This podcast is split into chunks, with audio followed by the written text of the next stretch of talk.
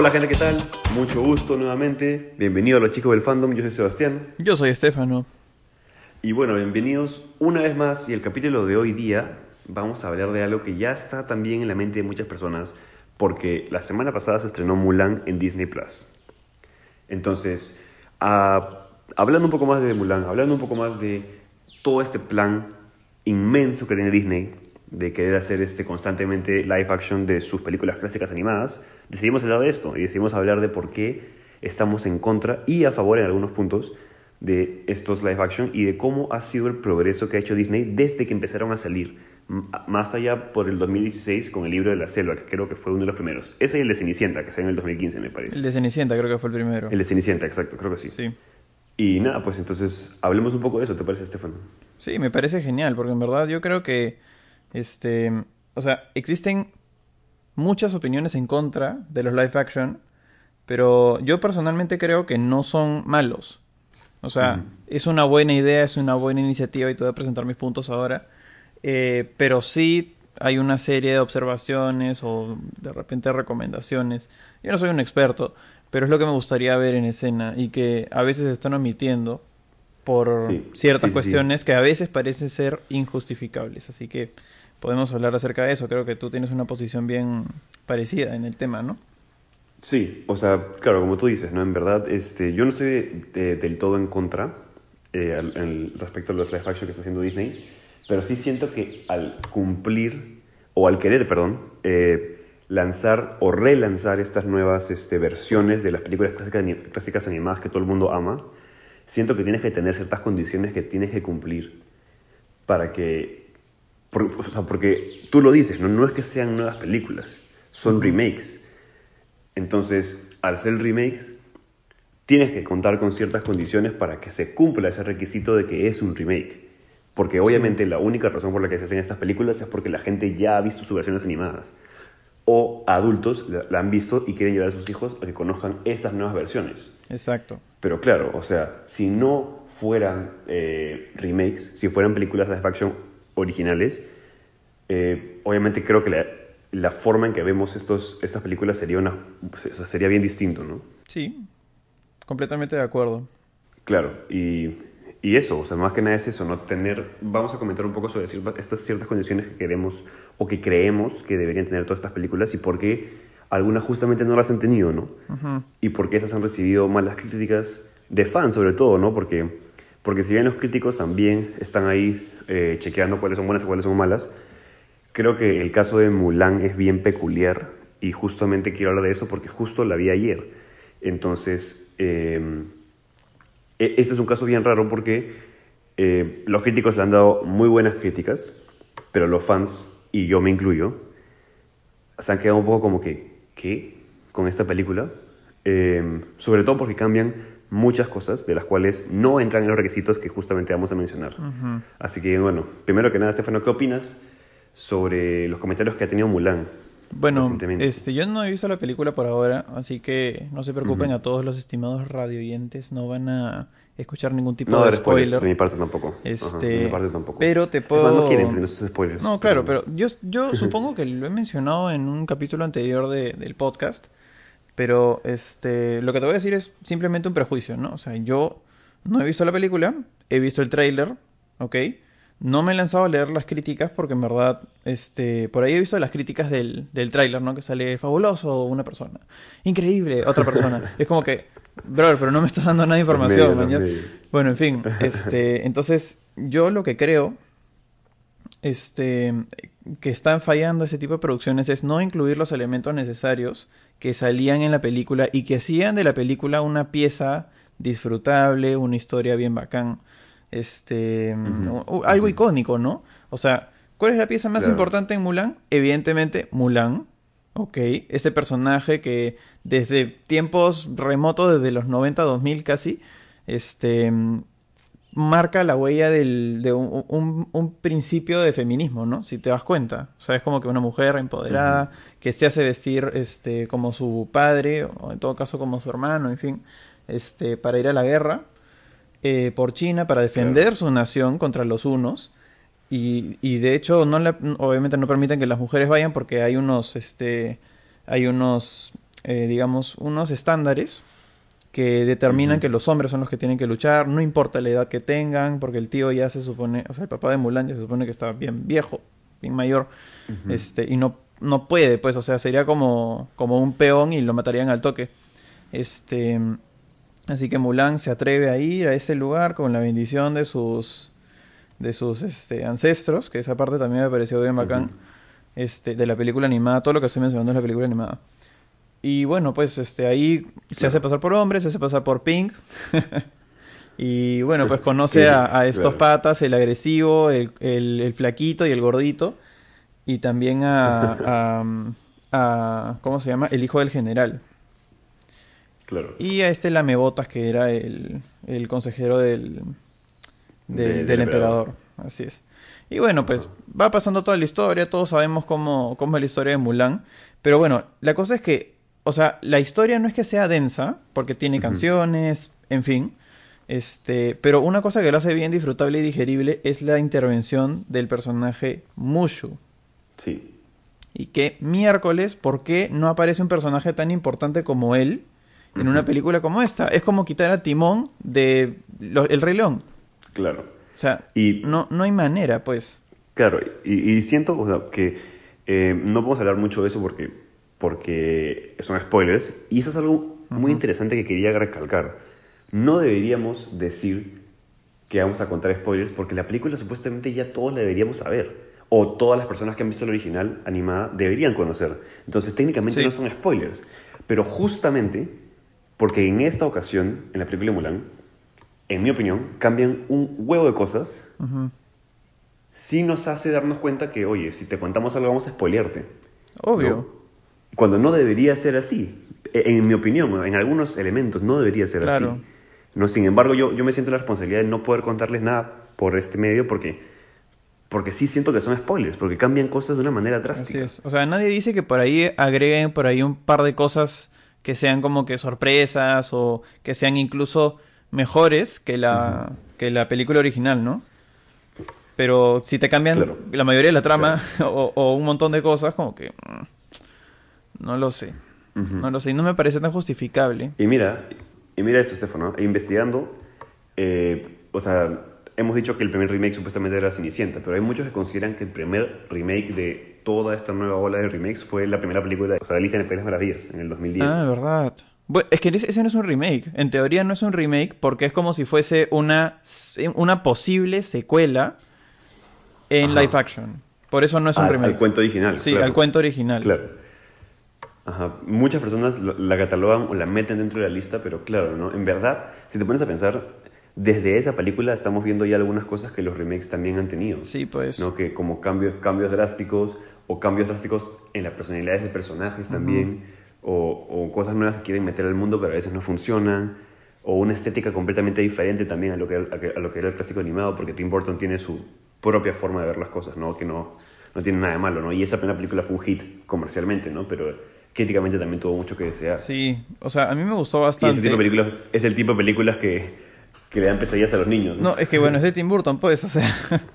Sí, Pero, claro. pero algo que me pareció bien interesante es que, o sea, no la hicieron pasar, o sea, yo la sentí en todo momento como si fuera una parte 2. ¿Por qué? Porque uno, Alicia ya no era niña. Dos, en la película, ni bien Alicia llega, todo el mundo le dice como que, "¡Ah! regresó Alicia. Y como que la buena dijo, ¿qué carajo es esto, manchas? No sé dónde miércoles Claro. estoy. ¿Cómo que regresé? Y dicen, no, es que... O sea, y todos omiten esa parte y después se van mostrando como unos pequeños flashbacks, ¿no? El- ella tomando el té, Claro, ella claro. con la oruga, ella con la reina pintando las rosas, Ujú. etcétera. Claro, claro. Entonces, bueno, el primer punto que quería tocar era más que nada el hecho de lo que ha pasado ya con muchas... O sea, porque aquí tienes dos espectros. ¿no? Siento que, en, por un lado, tienes películas que quieren mantenerse totalmente fiel a su, a su concepción original, o sea, a las películas animadas, ya sea como una película como La Bella y la Bestia o El Rey León, que son en realidad bien, bien fieles a lo que fue la película animada. Y por otro lado tienes a, a este tipo de películas como Mulan o Aladdin o, o El libro de la selva que tratan de modificar un poco la historia.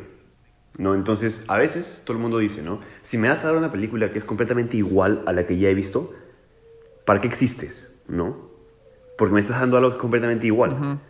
Pero por otro lado tienes a gente que dice, sí, pero si me estás dando Sí. algo que es completamente diferente, también, ¿para qué existe? Nadie la quiere, ¿no? Entonces, nadie quiere algo Sí, que sea pues, tan diferente. es que eso- eso también es- un- un hate, ¿no? Exacto. Claro, o sea, parecen más, dispareje- más disparejos que los fans de. Star Wars. O sea, no me frieguen.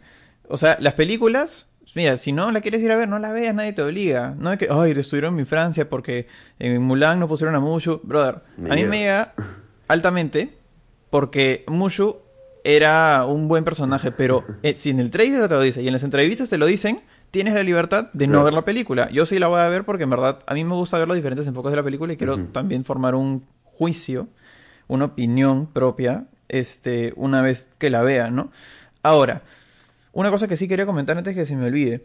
Me parece muy estúpido que hayan dicho quitamos a Mushu para que el grado de fantasía no sea tan grande y que sea más aterrizado a la realidad. Ya, weón. ¿Y la bruja? La bruja. No, no hay una bruja ahí en el trailer acción- que se convierte en acción que- Fénix, en no sé más qué. adelante, bueno, te voy a hacer una mini review para ustedes. Y esas escenas de acción. eh, o sea, ju- justamente ese es un tema que quiero tocar en la review. Y que si siento que si comentamos mucho sería una especie de spoiler. Porque el, el enfoque que Mm, le bueno, quieren sí. dar a la película es, es, es bien distinta a la película animada. Entonces, este. Sí, eso creo pues. que lo hacemos para un lado. Y sigamos con la, con la idea principal, que es lo que estaba diciendo, que es que esta idea de que tenemos que ser diferentes para justificar nuestra existencia y que la gente nos quiera ir a ver, es lo que ha estado predominando en los últimos años, ¿no? O sea, o sea, y siento que esa es la idea principal que Disney quiere hacer ahora, porque vieron algo como El Rey León, que si bien bonito, tus animalitos, realistas, todo lo que sea, pero le quitaron toda la magia de la, de la animación, ¿no? La animación le daba, eh, Le daba gestos, todo. le daba este, matices en la voz, matices en los colores de la selva que este remake, por ser fiel a la realidad, no tiene.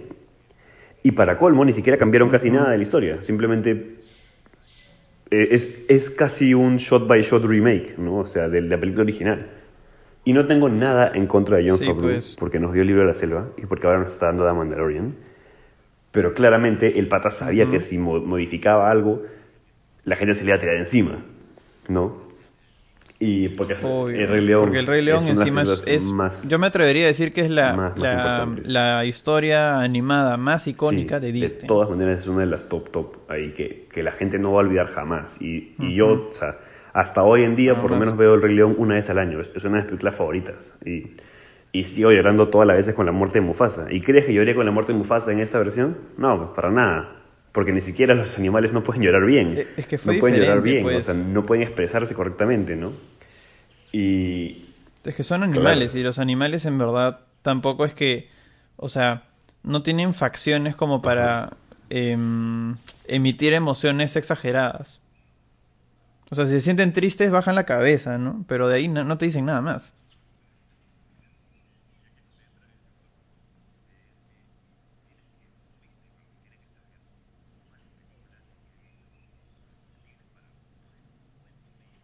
Sí.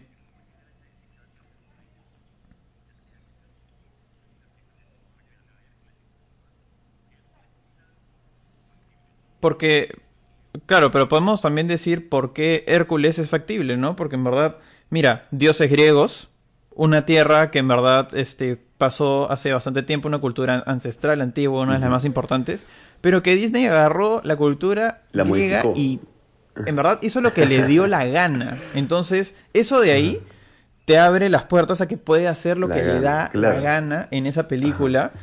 Con respecto a Claro, fantasía, claro. ¿no? No me refiero a que ahora Hércules, pucha, va a ser, va a ser chino y Meg va a ser lesbiana, no. O sea, ese tipo de modificaciones no las necesitamos en una historia así.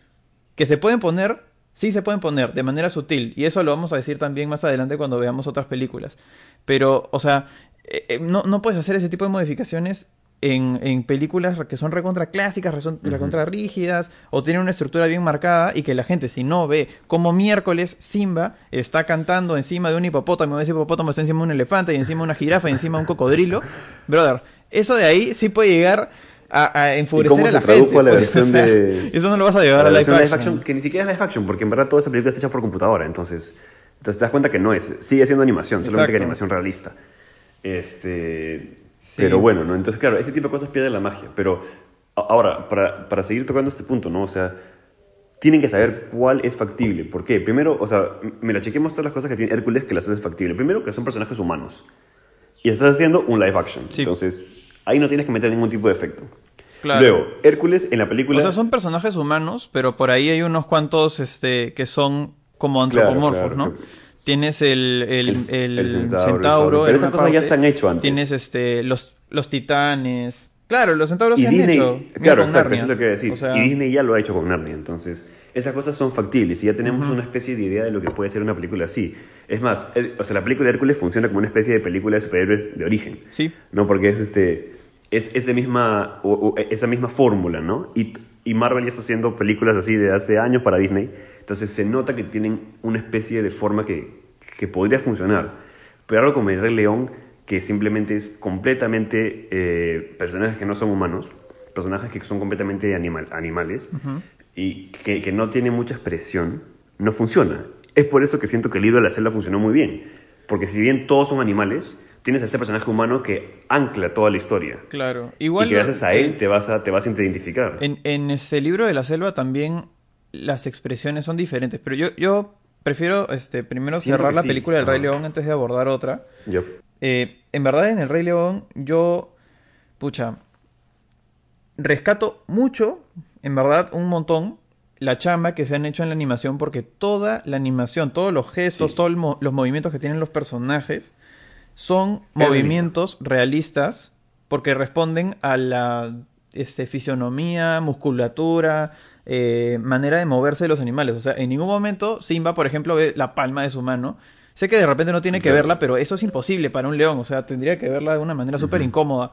Este, o sea, a, a lo que me refiero es O que hay un extremo realismo. También, que es bien importante. Claro, pero es, es que, a ver, una cosa que me friega es que hay un extremo realismo. Ya, ok. Pucha, obviamente un león no va a hablar ni español, ni inglés, ni lo que sea. Este, porque bueno, esa es la parte de Disney. hablar- a hablar en rugidos. Sí, ha- hablaban en rugidos y ahí nos ponen subtítulos, ¿no? Hasta las huevas, ¿no? Menos mal no hicieron eso. Pero lo- a lo que voy es que, por ejemplo, faltaron ciertas cosas de realismo. Que, por ejemplo, el asterisco y las bolas. Miércoles, desde que un pata que es biólogo me dijo, no veas esta película porque estos buenos no tienen genitales. Yo dije, "Puta, ¿en, en qué te fijas, tío? Pero estuve en la película y mira, ponen una escena de Mufasa desde el culo hasta, hasta la melena y no tiene pelotas. O sea, es como que, brother, cuando ves documentales es natural ver ese tipo de cosas. No te digo que le pongas unas Claro, pelotas claro. inmensas o, pucha, no sé. Brother, Claro. ¿quién no tiene un perro, un gato en su casa? ¿No le ha visto el asterisco ahí? El asterisco es el culo, por si acaso. O sea, claro, tenemos que darnos cuenta que igual Disney es, es everyone, ¿no? O sea, es Sí. PG, PG everyone. es PG Entonces, everyone, este, pero carajo, o sea, son... No, no puedes poner ese tipo de cosas, claro. Y Pero- si bien el Rey León, eh, eh, esa fue la vaina, que, que John Favreau dijo, "Es- estamos aproximándonos como si estuviéramos haciendo un documental. Sí, No porque... Y sin embargo, no, claro, hay, hay, hay cosas que no puedes que no puedes agregar o que no puedes este, modificar porque simplemente es una película para niños. Claro. ¿no? Claro. pero a eso voy, o sea, Claro, si no, lo vas a pon la agregar... sangre en todas las peleas de leones, ¿no? Exacto. Se sacan la mugre. Exacto, pero si no lo vas a agregar, brother, trata de cortar las escenas en las que se enfoca el, También, el también. colosal trasero de los animales, pues, o sea, mira el póster. El póster son los dos leones, Mufasa y, y el chivolo, dando el culo hacia la cámara viendo el atardecer. No salen las pelotas ni el culo, pues, o sea, no me jodas, esa huevada está mal porque si dices que va a ser como un documental, brother, yo he visto documentales de animales y esa huevada es completamente natural. Es como, tú tienes tu perro, en verdad, te da cosa ver a tu perro calato por ahí y ahora tampoco te digo que a Pumba le pongas unos huevazos, pues. O sea, hay manera de, de- de modular ese tipo de cosas, ¿no? Por ejemplo, en Pumba no vi este error porque pues. nunca se, nunca se nota su culo, a pesar de que en la versión animada el weón siempre se zurra y siempre se nota su culo. Ahora, otra cosa que no me gusta de la película... Te, la te. No, es que me lleva al pincho porque este pata biólogo de mierda que me dijo, o las pelotas no salen en la película. Me cagó la película, weón. Me cagó la película. me cagó la película. Literal, literal. Este, no, pues, y, y otra cosa que también me molesta bastante es que, o sea, la escena de Scar con todas las hienas, o sea, me pareció chévere porque, claro, te empiezan a dar un giro, ¿no? Ah, no. las no, hienas no. son... No, no, no, no. no. Mira, te voy a decir qué fue, Verdad. qué fue lo que me gustó. Hablemos. Uf, no, no, no, no, no. Esa, esa escena es la peor de toda la película. Pero espérate, te voy, a- Es te voy mi a decir qué es lo que me gustó. Lo que me gustó es que las hienas eran un, una... O sea, eran un equipo, ¿ok? Y llega Sí. Scar y les propone algo. Pero no que desde ya las hienas eran este, Scar, subordinados de. Scar. Eso fue lo que me gustó. ¿Por qué? Porque hay, Claro, hay hay un trato, ¿no? Ajá. Claro. Claro, y hay esas son el tipo de cosas que son cambios que son necesariamente necesarios, para la redundancia, Sí. para los tiempos de hoy en día. Porque, claro, siempre había un montón de, de controversia respecto a cómo Disney planeaba sus películas en el pasado. Es más, decían antes que las hienas eran, eran como que una especie de forma de ver a una etnicidad menor en la selva. Que había un rango de clases muy, muy, muy predominante en la selva y que los leones son los blanquitos o lo que sea que quieran. Hay un montón de artículos y un montón de formas de ver eh, la forma que Disney hacía sus películas antes, ¿no? Sí. Y obviamente sabían que si querían hacer los remakes no podían este, quedarse con ese tipo de cosas eh, que eran ya cosas del pasado, ¿no? Entonces, claro, hacen ese tipo de cambios para que vean, oye, estamos acá todos por igual, ah, somos un equipo. Algo O sea, sutil, ¿no? O sea, tampoco es que determina, claro, determina, o sea, un giro tremendo en la película. No, o sea, me parece bacán porque en verdad las hienas ahora, o sea, son como un grupo político, pues. Entonces, Y, y- y son seres pensantes, ¿no? Obvio. Como, justo, como cuando en la, en la otra película son prácticamente un trío de tarados. sí. Claro, Y son eso- solo tres, ¿no? Y los otros son como que X. Claro. Pero pucha, a mí sí me fregó. Creo que, creo que Ed no salió. O sea, salió ¿En- Jensi? Banzai y Ed, el weón, el teradito. Ah, lo que pasa es que cambiaron el rol. y- o sea, ya no era Ed porque creo que Ed era muy estúpido para el remake. Sí. Y le pusieron otro nombre. Y le pusieron otro nombre a esta última este, hiena y, y que se ha hablado un poco. Sí, eh, ya, eso fue lo que no me gustó. No me gustó porque en verdad Ed también es un caga de risa y es el que usualmente la caga. Entonces, Claro, claro. de repente, claro, por no hacerla fantasiosa, por hacerla realista, no sé, brother, hay algunos Exacto, animales exacto. que de por sí nacen mal o tienen algún ataque o lo que sea que paran con la lengua afuera. No sé Claro. si por ahí has visto algún documental, algún te has ido a algún zoológico sí. y tú ves, una, entiendo, ves un animal que es ajá. perfectamente normal, solamente que tiene la lengua afuera. ¿Por qué? Porque, bueno, Ajá. lo atacaron o, o- no, no tengo idea, no me voy a meter ahí porque no sé. Pero O- no sé, o, O, o siempre tiene sed. siempre tenés sed. no, pero te, te digo que la lengua fuera para un, para un costado. pues. O sea, una hueá que tú dices, esta banda es Claro. normal. claro, claro. O sea, no, no sé, ese tipo de cosas pudieron ser incorporadas. Entonces, mira, en esa escena en que Scar se va a las hienas y como que poco a poco va cantando solamente una línea de... Listos ya. Como que, ¡ah! brother, pon la puta canción entera, que salga lava del piso, lava verde, no me interesa, men. O sea, yo siento que, que una animación de repente Esa no tan realista, de la película. o sea, una animación no tan realista de la película pudo haber sido mucho mejor. Claro, o sea, Porque lo que están mezclando acá es, yo quiero que sea realista, pero no lo voy a hacer tan realista. ¿Por qué? Porque puta, todos cantan, todos se ven bonitos. De un día para otro te vas desde el Sahara al, al este, a la sabana y de ahí te vas a, puta, no sé, a la selva. a, a un bosque, a la selva. Entonces, este, Claro. como que... Pero eso tampoco es realista. Y Tampoco eso- es que sea 100% realista. Ajá, Y siento que con esa lección es por eso que también Mulan está así como está ahora. ¿No? Quisieron evitarse ese tipo de decisiones, ese tipo de personajes que suponían un mayor, o sea, un, o sea, como que un mayor esfuerzo para hacerlo realista, para que luego la gente diga, o es demasiado realista, no es suficiente para mí. No, porque la gente hoy en día, Sí, o sea, hay, que, hay que aceptarlo, ¿no? Y los fans, sobre todo, somos bien difíciles de complacer a veces, ¿no? Entonces, Sí. No, es verdad, porque lo que este, estamos diciendo ahorita, nosotros estamos diciendo Disney. Somos muy difíciles de complacer. Pero carajo, no nos puedes quitar lo que a nosotros nos gusta. O sea, no nos puedes vender un fucking helado sin la cereza arriba. Esa vaina está mal. Y en este caso, la cereza eran las pelotas de los leones. No, mentira. Es- era, era este, ¿cómo se llama? Sí, un, un banana Si split sin la de huevos y huevas. Sí, pues, no, o sea, ya, lo de Mulan, carajo, o sea, ¿qué, ¿por qué no miércoles pones a, a Mushu, pues? Es como, Claro. puta, mandarte a hacer Aladdin sin este, sin, ¿cómo se llama? Abu. Sí, que Abu sí estuvo y fue brazo. Sí, en mi opinión. sí estuvo. A diferencia del, del musical de, de Broadway, que no estuvo y me pareció cualquier huevada lo que hicieron. Ok, ok. Sí. Creo que lo que más rescata Rey León simplemente es el cast. Sí, el cast, las, las canciones que los volvieron a hacer. Sí, Bacán. sí, es lo que más rescato, siento, siento. Sobre todo Seth Rogen como Pumba, siento que era un cast demasiado bueno como para, para que vuelva a ocurrir. Si hacen algo de nuevo con el Rey León en Live Action, tiene que estar Seth Rogen de nuevo porque es el Pumba viviente prácticamente ese pata. Así que eso fue lo que más rescato de esta película. Siento que en los cast, siento que Disney nunca va, nunca va a flaquear, excepto con Mulan, que ahora vamos a hablar de eso cuando haga el review. Sí, pues. Eh, pero este, siento que, claro, tiene, tiene los medios, tiene la plata, tiene la, las formas necesarias para hacer las cosas bien. Ahora, algo también súper interesante que, que eso, es lo, eso es algo que no voy a criticar para nada, es que últimamente Disney le está dando mucha más creatividad a sus directores, así como lo que ha pasado con Mulan. Y no voy a criticar eso para nada, siento que está muy bien. Pero así como Marvel le da creatividad a sus directores en algunos aspectos, pero en otros tienes que decir, tiene un- una guía que tiene que seguir, un lineamiento de cosas que tiene que Tiene seguir. unos Ajá. lineamientos. Exacto. Este, Disney también debería ser un poco así, ¿no? Porque hay un montón de cosas que son cambiadas que a la gente no le gusta para nada. O un montón de, o un montón de cosas que, que de repente sí debieron haber cambiado por los tiempos o, o- o lo que sea que fuera, y no, y no lo son. ¿no? Entonces, este, ¿qué es lo que hace? Y, y- y creo que esta es la pregunta que, que inspiró todo este episodio, Estefano, es ¿qué es lo que hace un buen remake? Ujú. Sobre todo, ¿qué es lo que hace un buen remake de Disney? O sea, porque siento que han habido bien pocos en toda esta última época que ha habido, ¿no? El Sí. Del Libro de la Selva, siento que es el mejor.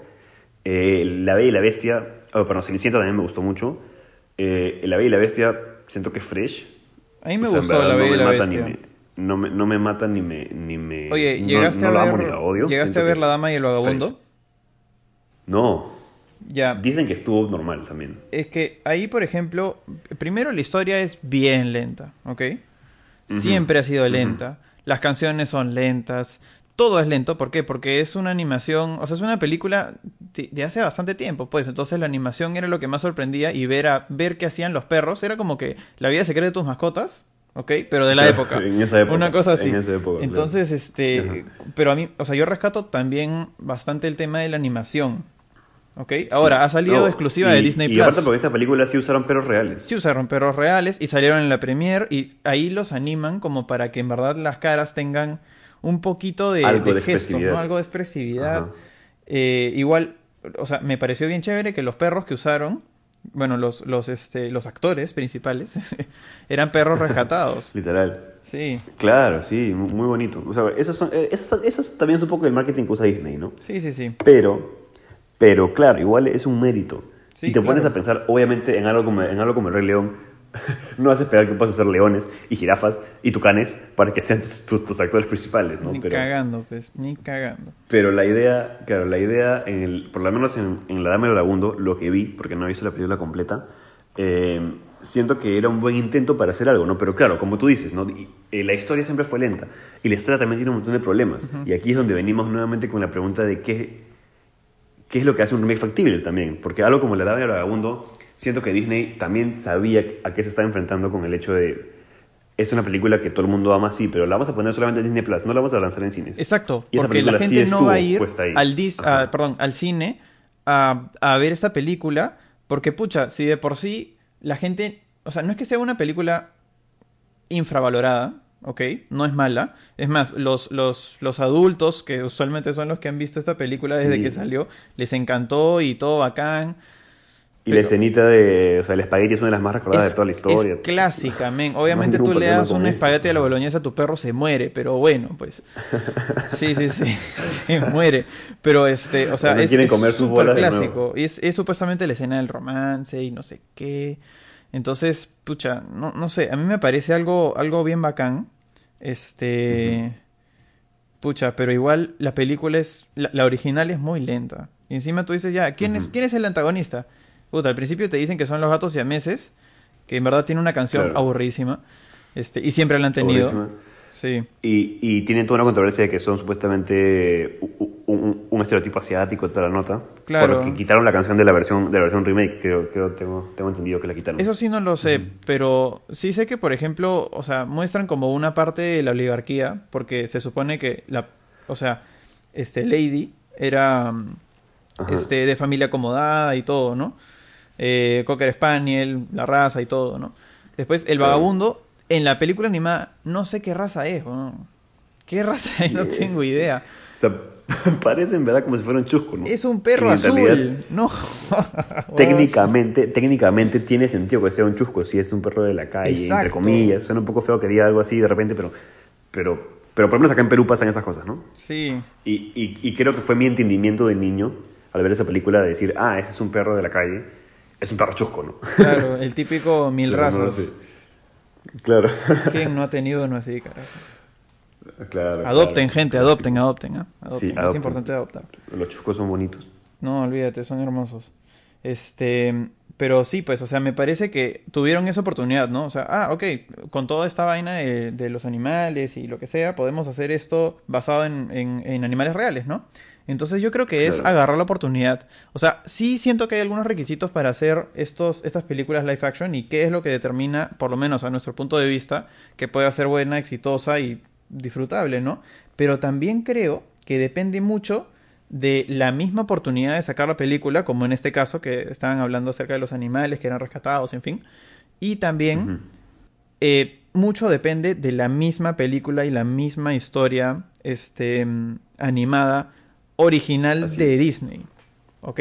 Así es. Entonces, por- como por ejemplo lo que estamos diciendo de, de Hércules, ¿no? Claro, y en ese aspecto, creo que algo como la de Vagabundo se ajusta mucho, mucho, mucho, se ajusta demasiado a, un- a otro remake, que fue el remake de Dumbo. Que la misma historia, ¿no? La película es una de las películas clásicas de Disney de los años 40. Más eh, trágicas y tiernas 50, al mismo tiempo, ¿no? Sí, y es bonita, pero la película, ¿sabes por qué? Es recordada porque es, es clara, es concisa, dura 90 minutos. Es más, no, creo que dura una hora. Sí, dura O sea, es una poquísimo. películas más cortas que Disney hizo. Pero porque contó una historia clara, concisa, breve, efectiva. Y vino Tim Burton a hacer el remake y obviamente querían estirar la historia, querían y le metieron un huevo de cosas más. Y la historia por sí, como dices, Dumbo, también es una historia un poco lenta. Sin embargo, es una historia que es breve. Entonces, Sí. Es, es- es perfectamente digerible. Pero la- el remake de Tim Burton también es otro que a mí me pareció, ah, ¿qué hicieron acá? ¿No? Porque le metieron toda la historia de los chivolos y la familia del circo y, y cómo el circo progresa y todo este parque de diversiones que el pata que Michael Keaton quería hacer. O sea, ya fueron muchas cosas que dije, ala, ¿no? Sí, pues. y, y se alargó y se alargó innecesariamente y no me gustó para nada. Y siento que algo parecido también es lo que pasó con la dama del vagabundo. Bueno, ahí yo, o sea, yo no he visto La Dama del Vagabundo, por lo tanto, es probable que se haya alargado porque, mira, todos sabemos la historia original, ¿no? Este, hay un perro nuevo dentro de la casa, es bonito, aparece el vagabundo, por ahí que se la gilea, se van a comer, este, fideos, todo. Eh, eh, de ahí me parece que el pata no tiene collar, entonces lo llevan a la perrera y es en verdad el pata que lo lleva a la perrera el verdadero antagonista, no los fucking siameses. Este, y bueno, pues hacen toda una vaina para sacarlo de ahí y, en fin, Al es final lo historia adoptan. clásica de la diferencia de clase solamente que son perros. Exacto, exacto. Es como, Ajá. te iba a decir como el príncipe y el mendigo. No es exactamente igual, pero es algo parecido, Claro. ¿no? O sea, te, te muestran dos Pero es realidades. algo parecido. Ajá. Entonces, y obviamente sí, ese pues, es el, el mensaje que quieren dar, ¿no? obvio, obvio. O sea, es- este- a mí me pareció una buena historia y bueno, pues ahorita a mí no me hubiese molestado si Dumbo se quedaba en Disney Plus, por ejemplo. Hubiera sido interesante, porque tampoco Y tuvo chico. mucha, mucha plata de ingreso tampoco, o sea, no, no fue un hit para nada. Sí, pues. Pero la vaina es que, a ver, si contratas a Tim Burton, que en verdad es un, un director súper reconocido por sus películas coloridas, sombrías y sobre todo también por usar un cast confiable que lo identificas, ¿no? O sea, Danny DeVito. También está Sí, este, Michael Michael, Keaton. Keaton, que regresó después de que Johnny Depp ya parece que ya le cortó la vaina. No, pero Y- Johnny Depp está con más vainas encima, ¿no? Que no es Sí, momento de hablar pues. de eso, pero... No es momento de hablar de eso. Claro. Pero sí, pues, Pero, o sea, a mí me este, pareció sí. paja que, por ejemplo, toda la película de Dumbo, Dumbo no habla. ¿Por qué? Porque, bueno, el pata es un bebé. Está Es, perfectamente es un, es bebé y, y quien habla por él es el ratón. Ahora, Claro. el ratón, o sea, como todas las películas, perdón, como todos en las películas, todos los que hablan entre sí son humanos con humanos y animales con animales. O sea, me pareció bien chévere que, por ejemplo, o sea, hayan cambiado eso para que el ratón, ya, ok, sale como un easter egg. Pero Sí, los sí, chivolos son los que cuentan, ajá. los chivolos son los que cuentan la historia, ¿no? Y Claro. también Danny DeVito me parece que hace un buen, buen papel del, del maestro de ceremonias del circo, porque me acuerdo de todas las escenas de ese pata este, en la película animada de Dumbo. Claro. Ahora, la señora Jumbo se va en floro y mata a todo el mundo y me parece algo bacán, porque eso también sale en la película. O sea, hasta donde se cuenta la película original me parece chévere. Pero hay una huevada que no me cuadra. Cuando se estira, esa es la vaina. No, no, no, antes. O sea, una cosa que salía en la película original y no salió en esta, el tema de la pluma. Ajá. que la pluma Ah, al final, o sea, el pata llega a volar porque absorbe la pluma. Eso me pareció muy creativo. Me pareció muy chévere porque en verdad al principio como que agarraba la pluma y eso le daba confianza para volar, pero en verdad a mí me parece chévere creer que el huevón tenía que absorber una pluma, así como si fuera cocaína, no sé, o una vaina como que, una alergia, ¿no? Como que, y, y para quitarla el pata empieza a, a aletear con sus orejas inmensas y puta, así descubre que puede volar, o sea, eh, me pareció muy creativo. Este, pero una cosa que no me gustó es que, puta, no hicieron ninguna mención a las urracas. Es que las ah, urracas- Es que ahí, ahí entramos a otro punto también, que las urracas también se dice que son un estereotipo de la cultura negra. Sí, pues. Y te, y te estás dando cuenta cómo cambian ese tipo de cosas a propósito. Es ¿no? que O eso sea, está mal, brother. O sea, ¿por qué? O sea, Pon urracas. O sea, y si quieres no le siento- pongas voz de, de, de personas afroamericanas, ¿no? O sea, claro, o sea, o sea, yo siento que eso, ¿no? O sea, hay cosas que tú tienes que saber si eh, es justificable que las elimines por completo o que son justificables si las, si las introduces, pero con el cambio necesario, ¿no? Pero siento que el tema de las urracas es igual que el tema de los siameses y el tema, este... Así como hay algunas películas de Disney antiguas que ya ni siquiera las, las han este, puesto, puesto en Disney Plus de nuevo porque dice que son, son entre comillas, racistas, ¿no? Eh, siento que, claro, con las urracas no se quisieron arriesgar para nada, porque, porque son ese tipo de cosas, ¿no? Son cambios que de repente son necesarios para los tiempos de hoy en día, pero igual hay fans que recuerdan ese tipo de detalles con, con un sí, montón pues de cariño. la ¿no? canción que ellos cantan me parece bien chévere. Claro. Pero bueno, no, ahí está Disney tratando de, de ser políticamente Sí, pues. correcto también. Y eso, eso, eso me parece O bien. sea, está bien, pero igual no lo puedes eliminar. Pero sí, pues son, son, son cambios que. Es- no puedes borrar la historia, pues. O sea, no puedes borrar lo que ya has hecho porque un montón de gente ha visto esas películas, ha consumido el contenido, si lo quieres decir así más técnico. Este, y, y recuerda con bastante cariño ese tipo de canciones. ¿ya? No- hasta ahora no conozco una persona que me diga, me encanta la canción de 12 meses. No, a mí no me gusta. y nadie me ha No, dicho es- eso. es- es- pero sí esa he canción escuchado... creo que es política. es unánimemente Puta, es- súper monótona, es estupidísimo. Es como que somos siamises si te gustan, somos siamises si no te gustan. O sea, como que, brother, no jodas, leche para tú, también para mí. Brother, eh, consíguete un mejor escritor. Pero de ahí, tú dices, a ver, este. ¿Cómo se llama esta vaina? Ya, el de las urracas es, es mucho más chévere. O sea, es como un, un jazz. O un- era como un, un blues, no me acuerdo, uno de esos, dos- uno de esos géneros.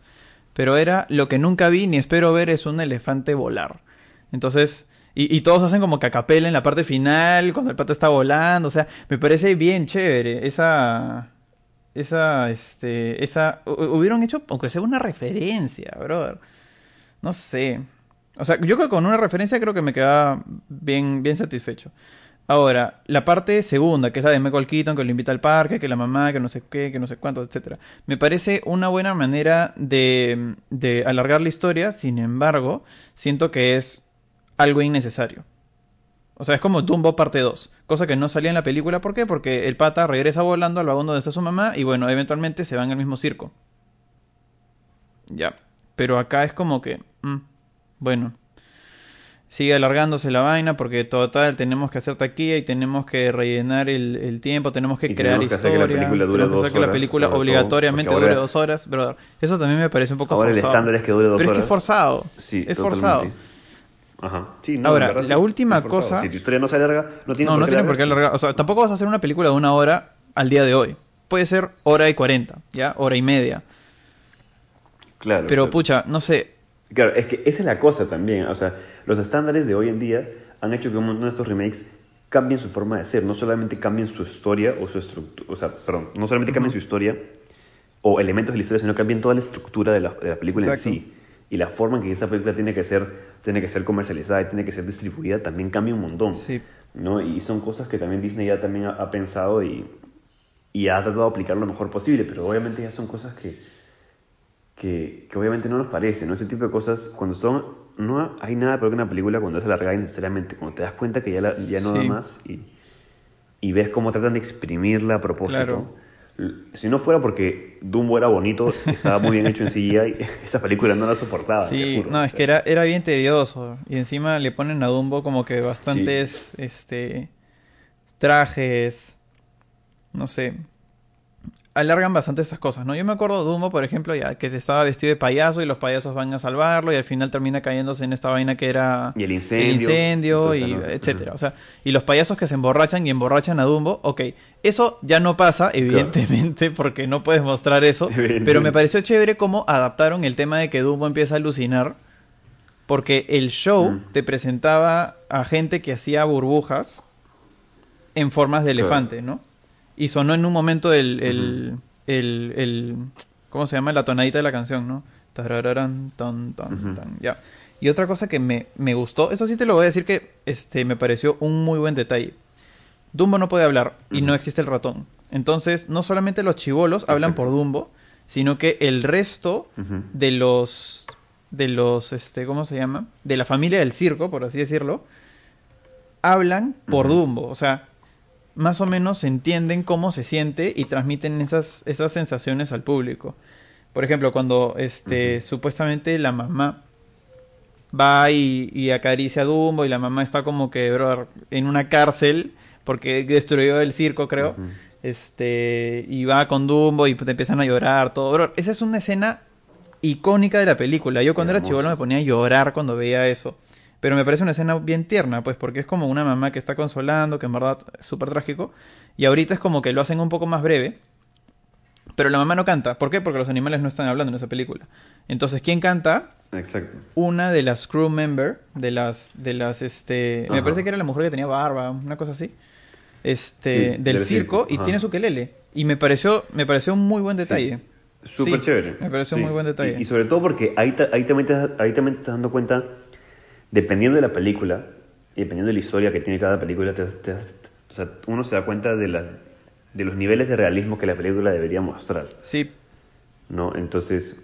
también algo como Dumbo me pareció súper bien que no hablaran, me pareció súper bien que los animales no hablaran, porque claro, ya, ya habías puesto el protagonismo en los humanos. sí exacto Entonces, ya, ya- no tenías que regresar a ese punto de nuevo. sin anular por completo a y Dumbo hay un ¿no? montón de cosas aparte. Exacto. Y- y esas son cosas también que también te, te hace darte cuenta. eh, hacer, hacer a los animales hablar, como hemos visto con el Rey León o como hemos visto con el, con el Dama del Vagabundo, es difícil. difícil. O sea, hacer un efecto bueno en computadora también es bien difícil, no es cualquier cosa, ¿no? Entonces, este, si te puedes ahorrar ese tipo de cosas, pero enfocándote en una historia humana, que en este caso siento que no funciona muy bien, pero hay películas donde sí funciona, eh, es, es mejor, ¿no? Y aparte que te ahorras un montón de plata para no hacer los animales hablar y, y te ahorras un- y, o sea, te ahorras voces de- de- del cast de animales y todo, ¿no? O sea, porque usualmente, o, o no sé, en mi opinión, las películas en las que usualmente tienes animales y humanos que hablan, no suelen salir muy bien que digamos. O me estoy equivocando, de repente me estoy olvidando ahorita de alguna que tengo en mi cabeza, porque todas las que tengo en mi cabeza ahorita son medio a malas. ver cuál tienes por ejemplo Pero de repente hay una, tenía Supercan que me parece bien Superman mala. es malísimo Ajá. Eh, tenía todas las de perros y gatos de esas antiguas, Sí, ¿te sí, acuerdas? sí, en las que los animales hablaban y los humanos también hablaban entre ellos. También me parecían medio malas. Todas las que son las de los Air Bodies o Super Bodies, todos esos los perritos que hablan entre ellos, todos los Golden Retrievers, me parecen malasas. Pero de repente, como te digo, me estoy olvidando de una, porque de hecho tiene que haber alguna que sí sea buena, ¿no? O sea, pero me estoy olvidando, ¿no? Pero el, pu- el punto es. Me acuerdo de una película que se es- Babe. es que las películas así. uno de un chancho Ah, bueno. Babe, Babe y la telaraña Charlotte, fácil son las, una de las que Sí. podemos decir que sí son sí, buenas. Sí, O sea, la de, la de Babe Ah, me parece y la- y la- bien chévere porque la historia es contada de una manera muy loca. Y en verdad, este, también me gustaría hablar de, esa, de esa historia, pero probablemente en otro capítulo porque ahorita estamos delimitando no solo Disney. O sea, la live action, ¿no? Y- No voy a hacer que esta sea de Disney bueno. también la caga. Ajá. Ajá. creo, pero. O sea, creo que la pasaba en el canal de Disney. Yo la veía en Canal Nacional. Pero no me acuerdo. Sí. Pero no me acuerdo. No me acuerdo. Pero bueno. Y hablando de cosas que son difíciles de, de, de transitar de animación a live action, pasemos a Aladdin, ¿te parece? Me parece genial. Y, y con algo que a mí me gustó un montón, que lo rescato un montón, fue el hecho de que sabían que el genio no podía estar azul al 100% de la película, porque es muy difícil hacer, Exacto. hacer algo así en CGI. Y, y- y decidieron, aprovechemos a Will Smith, que es un actor súper carismático, Sí. aparte que es guapo, todo lo que quieras ya. Entonces, este, Tú lo dijiste, lo Pongámoslo, dijiste. pongámoslo, claro, pongámoslo a él, ¿no? Y, y aprovechemos, aprovechemos su, Que se luzca, su, Su carisma. carisma. Sí. que, que claro, que sobre todo lo hace una gran persona Y lo hace una persona sumamente, va la redundancia, no humana. ¿no? Aparte porque hace un genio, pero es una persona totalmente humana. Y, y la mayor parte de la película la pasa siendo humano porque... Pero te lo ponen, ¿no? Estoy disfrazado. Sí, y encima no es que no es que sea un humano más, sino es que tiene todo su Claro. vestimenta azul, Su atuendo, igual, claro. su atuendo de... Ajá. O sea, tú ves ese huevón y, y- y, claro, en la película identificas que es el genio, ¿no? O sea, y dices, ah, Claro. encima es Will Smith, ya, pues, o sea, chévere, ¿no? Siento que ese aspecto, ese cambio, no tuve ningún problema con ese cambio. Me No. pareció una idea muy chévere. Otra cosa que, rescato... Y eso que Aladdin, Aladdin también es una película que, que, que, que siento que es fresh. No me, no me mata ni, no la amo ni la odio. A mí me gusta, pero, Pero, hay una este, cosa que sí me llega al re... Eso. Cuéntame, cuéntame. Pero primero quiero hablar acerca de lo que me gusta.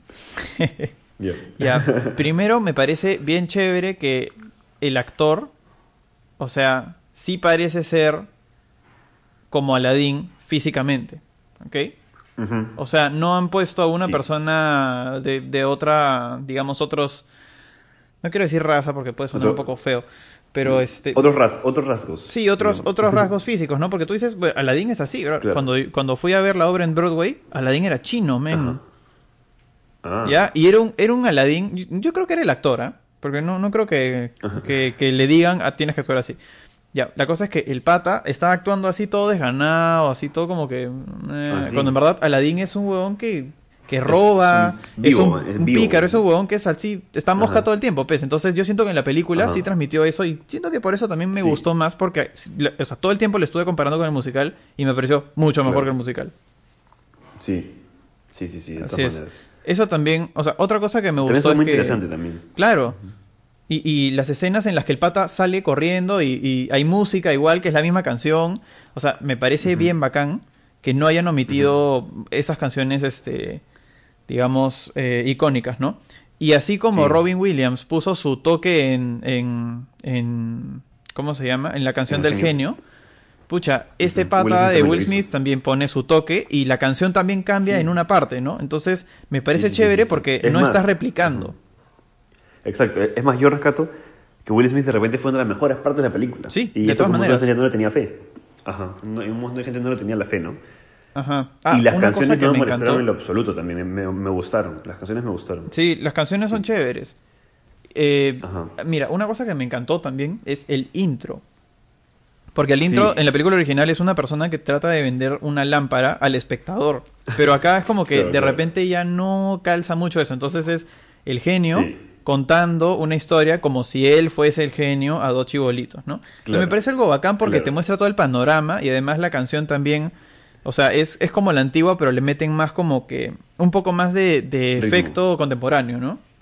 Ajá. Le pende como que más boom, mm, o sea, más bombo, más, más, un poquito más de, la largan más, o sea, no sé. O, o sea, el beat de Will Smith que es, es inigualable. O sea, el pata es rapero, entonces obviamente tenía que aprovechar esa, ese- esos dotes que él tiene, ¿no? Sí, pues. Y es por eso que, que, que Friend Like Me y, y la, y la otra de Prince Ali también son más como que tac, tac, tac, tac, tac. Son Y más Arabian Night también me pareció bacán. ritmo- A pesar de que tenía un poco de Con el autotune, ritmo, con el pero- ritmo más arriba, porque así, así es Will Smith, ¿no? y Sí, hay que claro. ¿no? Eh, Es que No tú llamas a una y- persona, perdóname que te interrumpa, este, tú llamas a una persona a que haga un papel porque sabes que esa persona puede añadirle un toque. O sea, a partir de Robin Williams es que ya se empieza a, a- a poner como características de la misma persona en los personajes animados. Entonces supongo que esperaban lo mismo de Will Smith. O sea, no iban a hacer una copia de Robin Williams, porque si no hubieran utilizado solo CGI con lo que tenían, ¿no? Pero Claro. no era el tema. El tema era ya, ok, un aire fresco y de esta manera lo podemos hacer. Y me pareció completamente viable y súper buena, Y- buena idea. Y, y aparte, aparte siento que el arco narrativo del genio también tiene mucho más sentido ahora. Sí, claro. Porque, ¿qué, qué haces cuando, o, o qué hace el genio cuando se libera? Busca amor, ¿no? Que es lo que prácticamente a él le faltaba, porque había vivido toda la vida dentro de la lámpara, ¿no? Y se Sí. enamora de esta chica que era la, la amiga de, de, de, de Yasmín y, y- y tiene hijos con ella, ¿no? Y te das cuenta, oye, en verdad tiene, o sea, yo le encuentro el sentido, porque este pata buscaba algo así, toda la vida buscaba algo así. O sea, encontró amistad con Aladdin y luego encontró el amor con esta chica luego de que fue liberado. O sea, ya no fue un genio, sino se convirtió en una persona. Y eso es lo que él también deseaba, ¿no? Ser, ser una persona normal, ¿no? Cosa que me gustó mucho. Y, y- y si te pones a pensar, tiene sentido que él sea el que cuente la historia, porque obviamente va a recordar esta historia como... O sea, esta historia le cambió la vida. tanto a él como a Aladdin. Claro. Entonces, este, eso fue muy chévere. Eso me pareció, eso fue lo que más me gustó prácticamente de la película. Si bien siento que eh, lo que menos me gustó probablemente fue Jafar. Ah, eso es lo que Este, menos me gustó. Sí, de todas, de todas maneras Mira, siento que eso fue lo que una me cosa que también- es lo que hace que la película no sea tan buena. Ajá. Mira, a mí me gustó, por ejemplo, ya la cueva es literalmente un, o sea, la cara de un tigre, Un tigre. puesta, o sea, ni siquiera es como que sale de la nada, no, es como en verdad la boca de una cueva. Me pareció bien bacán. Eh, pucha, como ya te he dicho, ¿no? Los colores, la ciudad, este, cuando llega este Prince Ali, también me parece Chévere bien que bacán. Yago no hable también. No sé si, si te diste cuenta de eso. Claro. Yago- O sea, o sea, siento no- que no- le quita no- un montón de, no tiene- de diversión a la, a la película. no, no Ajá. piensa como, como piensa Yago, ¿no? O sea, es como que por ahí repite Claro. un par de cosas que lo hacen un poco más real. Abu nunca habló, por ejemplo. Pero tampoco era animada, cosa que también En la bien. animada tampoco. Ajá. O sea, a eso, a eso iba, en verdad. Y después, este, Iago era una pieza importante, eh, cómica, etcétera. Pero todo eso también, no, no es que sea la más importante, ¿me entiendes? No es Mushu. ¿Por qué? Porque alguien que sea una pieza cómica en todo momento y que sí tienes que utilizar es el genio. Entonces ahí creo que es justificable este, que, que Iago no hable, ¿no? Ahora, hay varias cosas que no me gustaron. Este, por ejemplo, el sultán me parecía que era más Jafar que el sultán, físicamente. ¿Ya? Podría ser, podría ser. O sea- Porque lo que pasa con Jafar también siento es que, claro, lo, lo- o sea, lo pusieron, o, sea, o en la película original siempre tienes esa idea de que es, de que es este, un, un viejo, ¿no? O, o- o- o está ya tío. Y tienes toda esta dinámica que siempre quiere este, giliar con Yasmín y supuestamente Yasmín tiene como que 15 o 16 en la historia real o en la historia de la película animada y tienes toda esta, toda esta escena final en la cual gilean y, y se lo chapan y, lo- y luego tú entrabas a internet a buscar oye, cuántos años tiene Yasmín y, y te ponías a, a pensar, oye, ¿qué? Esta bueno es un poco pendeja. Pedofilia. Y, y por este tipo de razones y para que también me imagino que sea un villano un poco más identificable junto con Aladdin, para que lo identifiques junto con Aladdin, siento que también lo hicieron un poco más joven por esa razón. Pero es que, ya, por ejemplo, No. yo siento que eso no es justificable. En todo caso, pongo a Yasmín mayor, ¿ok? Bueno, Y a Aladdin también mayor. O sea, tampoco le digo, ya, ponle barba. No, no tiene nada que ver. Pero que se sienta que son mayores, que no, que no se sientan que son tan chibolitos, ¿ok? Después, a, a Jafar lo pongo, pucha, si quieres, consérvalo de la misma edad. Pero, brother, tiene que ser más alto, pienso yo. ¿Por qué? Porque el Ujú. huevón es como que es esbelto. Y esa esbeltez es como que te da la vaina de que este huevón es siniestro. Es como maléfica. Que en la película Claro. animada es como que su cara larga, en fin. O sea, sientes este tipo de cosas, ¿no? Y eso, o sea, se ve en varias películas de Disney, ¿no? O sea, tú ves, por ejemplo, puta Cruella de Vil también es, se quita el abrigo y es un palo. Entonces, claro. hay un montón de, de- de- de elementos de, de- del antagonista que ha, puesto el- que ha puesto Disney a lo largo de los años, ¿no? El, el- ¿Cómo debe ser el antagonista? De esta manera. Ok, yo siento que el antagonista debe ser alto esbelto. Ok. Sobre todo en esa película, ¿no? Porque encima tiene todo el ornamento de su vestimenta y la vaina con la serpiente y el, el- báculo, ¿no? Sí, sí, sí. Me parece chévere, me parece bacán cómo hace el papel del consejero del, del eh, ¿cómo se llama? El real visil del, del sultán. Ajá. Este, pero el huevón me parece completamente hierático, inexpresivo, brother. No puede ser, exacto. no puede Exacto. ser Eso es lo que quería rescatar. Necesitas un actor que sea más... más o sea, vivo, O sea, también Jafar es súper de, de hacer muecas, de hacer, de hacer gestos más con la boca, hacer expresivo, gestos pues. con las manos. Sí, claro, y putea un montón. Y, y este huevón como que cada vez que se Sí, enojaba sí. es como que tenía la misma cara que cuando estaba feliz. O sea, esa huevada estaba Claro. mal. Igualito que Mulan. que Igualito. ahora más adelante hablaré de eso. Bueno, yo no lo sé, pero igual me llega el pincho. sí. Es que esa es Claro, una vaina, sea, pues. o ese sea, tipo- si- siento, siento que más, más el problema recayó en el actor que en otra cosa. Y lo peor de todo es que el actor ni siquiera me parece malo. Ahora apareció, este, no sé si llegaste a ver la película de la vieja guardia en, en Netflix con, con Charlize Theron. eh, um, no, no, no le Si llega. puedes, si puedes checarla. El actor que hace Jafar aparece ahí y no me pareció que actuara, que actuara mal. O sea, siento que el problema no fue necesariamente el actor en sí, pero fue la forma en que él abarcó el personaje, ¿no? Que obviamente fue completamente diferente. Ajá. Sí, pero pucha, en verdad, es que no era Jafar. Yo lo veía y decía, este Claro, no, es cualquier pata menos Jafar. A- Apareció, a- apareció este pata en la película y yo decía, uff, se me bajó las ganas. Es que sí, pues, y, lo fue. peor es que, o sea, a mí me pareció que mostraron un concepto bien chévere porque en un momento se lleva a Aladdin y le dice, oye, por si acaso yo también decir choro y le roba no sé qué cosa. Claro. Y eso me pareció bacán. Es ahí donde te digo, claro, es ahí donde te digo que lo hicieron así eh, justamente para sentirlo un, po- un poco más identificable con Aladdin, ¿no? Porque, Sí. claro, tenías un pata como Jafar, que es un tío, que solamente quiere poder, solamente quiere o sea, acumular poder y convertirse en el más chuchón, pero no tienes esa dinámica de, de villano héroe, ¿no? Sí, y pues. que esta película tratando de hacer eso, ¿no? Pero, pero igual, o sea, es como que dice, mira, te lo robé. No es como que, no es nada expresivo. Claro. Es- esa vaina está mal. Y de ahí, Claro. mira, una cosa que también te puedo decir que me gustó bastante, me, me- en verdad me pareció muy chévere este, darle ese tipo de explicaciones, porque en verdad en toda película animada hay cosas, hay datos, hay verdades que se omiten, porque en verdad la gente no las considera hasta que las llega a pensar bastante y dice, oh, esto no tiene lógica. Ya, pero yo siento que el hecho de agregar eh, la condición de que el genio tiene la libertad de cumplir cualquier deseo con tal de que esté dentro de un área gris que él llama me pareció bien paja porque el pata Me como que le dice en un momento ya quiero quiero ser este I want I want to be a prince no me acuerdo qué, qué cosa le dice en inglés Ajá, que dice como que claro. pero tienes que ser más específico porque yo te puedo hacer un, un príncipe y como que hace así ¡pum! y aparece un príncipe por el otro lado y dice ¿qué? ¿dónde estoy? Y dice- así que tienes que especificar bien entonces en un Exacto. momento Eso me, me gustó mucho también. Me Y gustó. eso también viene muchísimo con, con la idea, con- o sea, primero con el cambio en la historia, porque eso es un cambio menor, pero que tiene mucho sentido. Sí. Y después en la manera que Will Smith lo dice. Sí Eso también es, es muy importante, ¿no? Y, y- y la forma en que... o sea, o sea, de- definitivamente para mí Will Smith fue lo mejor de esa película. obvio O sea...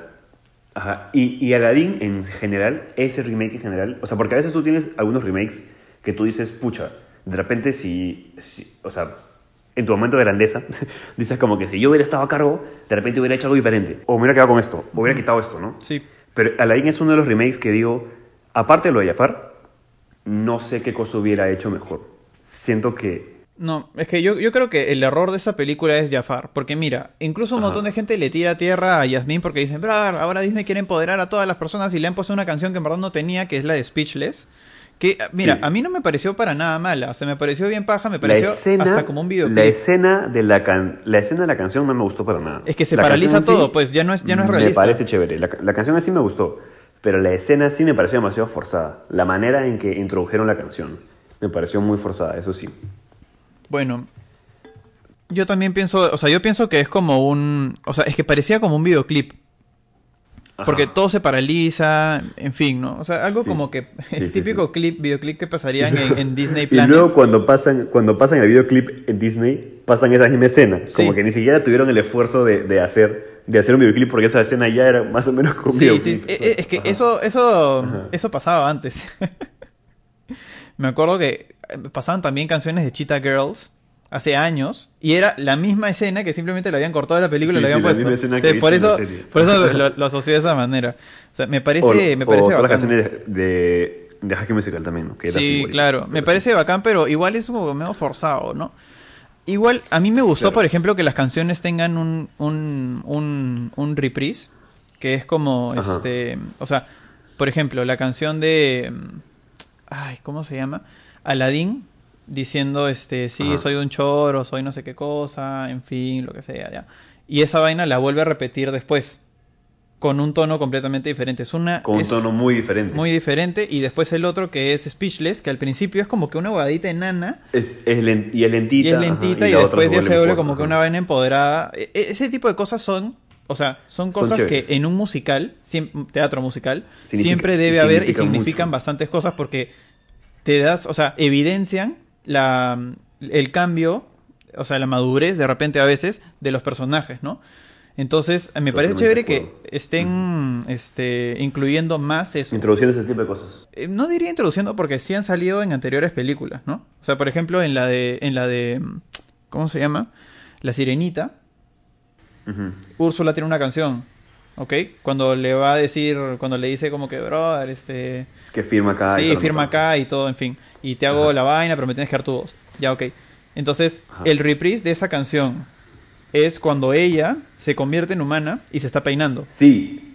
Y está en el espejo. Y está en el sí, espejo y se ya. Ajá. Entonces, ese tipo de cosas eh, son chéveres porque este es como o sea, en, en ese caso no es un no es una madurez, sino es como que brother, todo está saliendo según el plan. Entonces, la, la- ese reprise, Y- por más chiquito que sea, es glorioso. Y aparte es chévere, es muy chévere porque te, te permite a ti como audiencia ver el cambio de personaje sin que te lo estén diciendo a la cara, ¿no? Exacto. Y, y- y sin que sea un diálogo expositorio, sino lo entiendes porque ya has entendido qué significaba la otra canción Sí. antes. Es- es muy Totalmente. chévere, me gusta muchísimo. Y ya empiezas a asociar y eso al es lo que vimos también un montón en Hamilton sonido. cuando hablamos de Hamilton también. Exacto. O sea, el, el tema de Hamilton, Sí.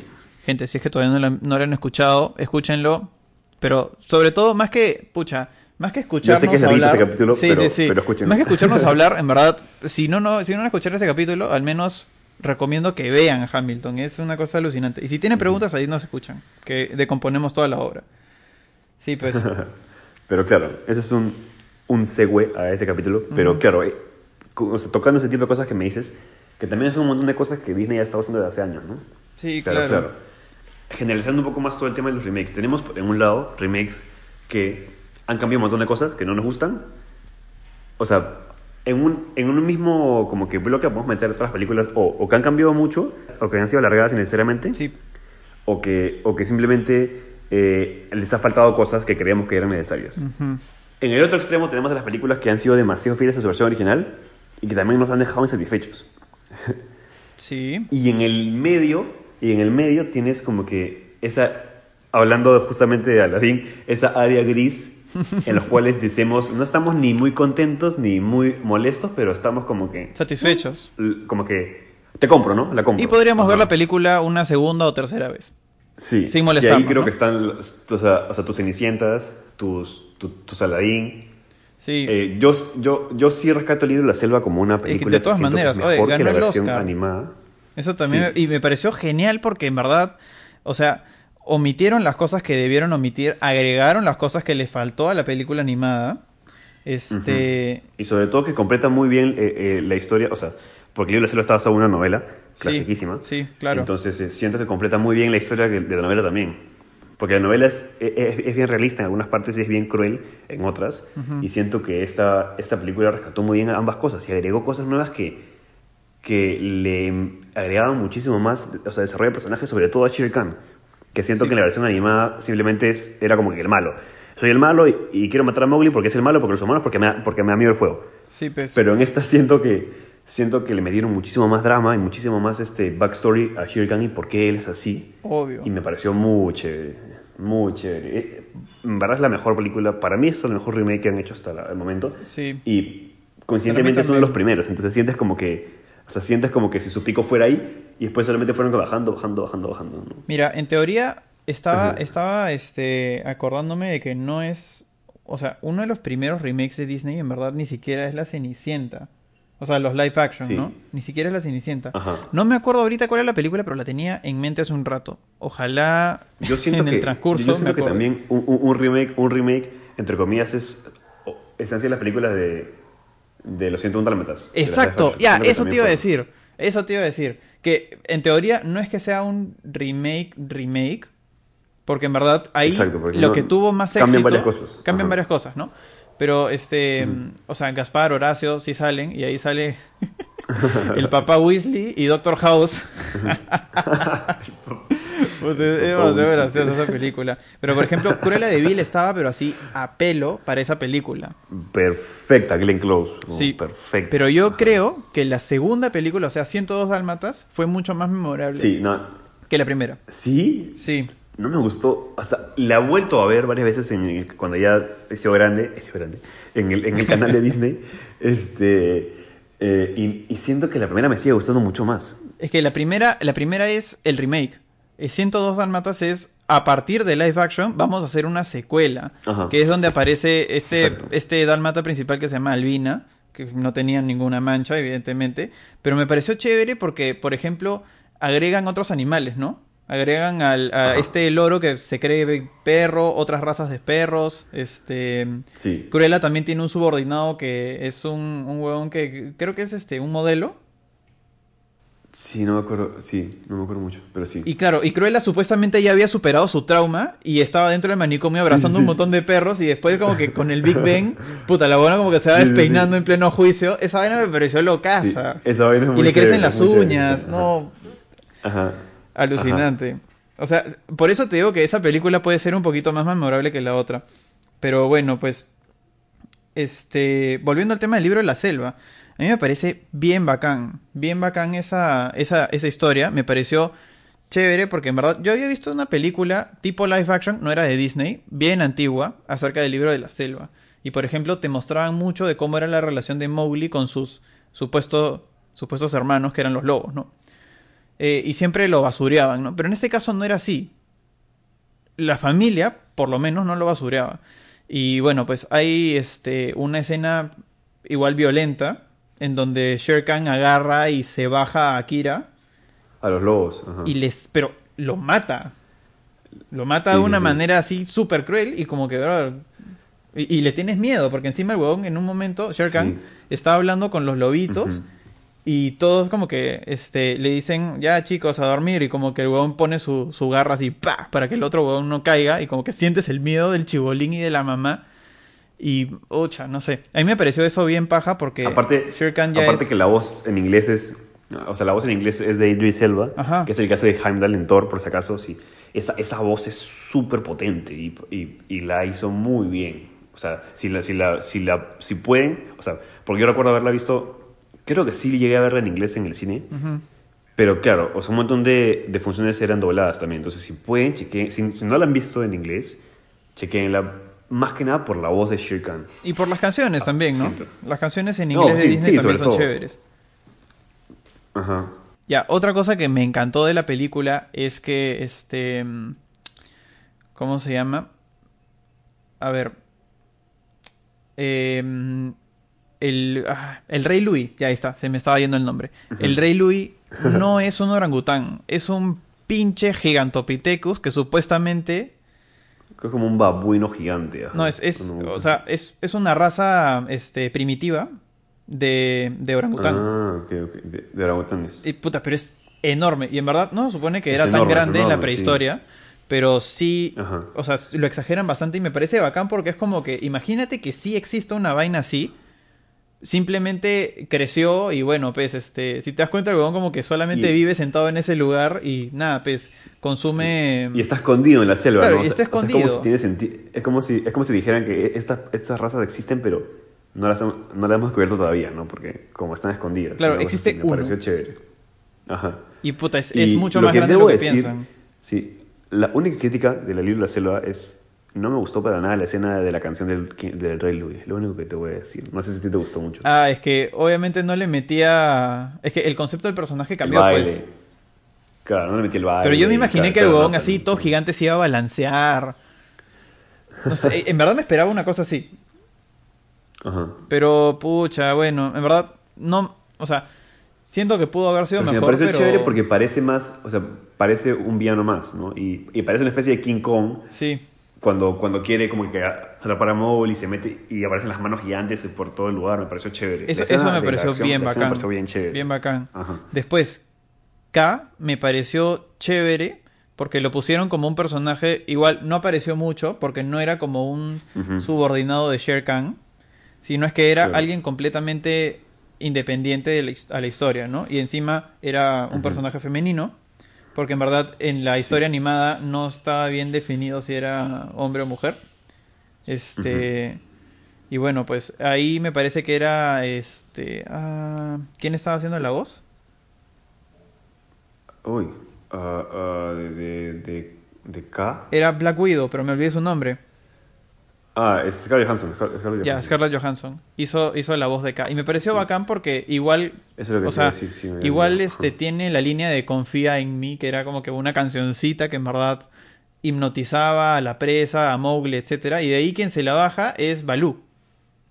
Y me pareció bacán porque este no, o sea, no volvió a aparecer de nuevo, pero la o sea, la escena que hizo me pareció que bastaba. Ahora, era como una boa Mm. constrictor inmensa, casi anaconda, ahí en la selva, cosa que en verdad tampoco es verdad. Pero igual se Claro. exagera para, para ver esto, ¿no? Porque en verdad yo siento que toda la perspectiva de la película va desde un chibolito. Ese chibolito tiene una escala enana a comparación del resto de los animales. Sí. Entonces, no todos los animales tienen que ser Sí. gigantes, pero sí los que en verdad él considera que son gigantes. Por ejemplo, el, el rey Louis, la- esta, esta serpiente, boa constrictor, anaconda, lo que sea. Este, y los elefantes también. Los elefantes ahí estaban considerados como dioses. que es un giro completamente Claro. distinto al otro, porque el otro es como que Es eran muy- militares.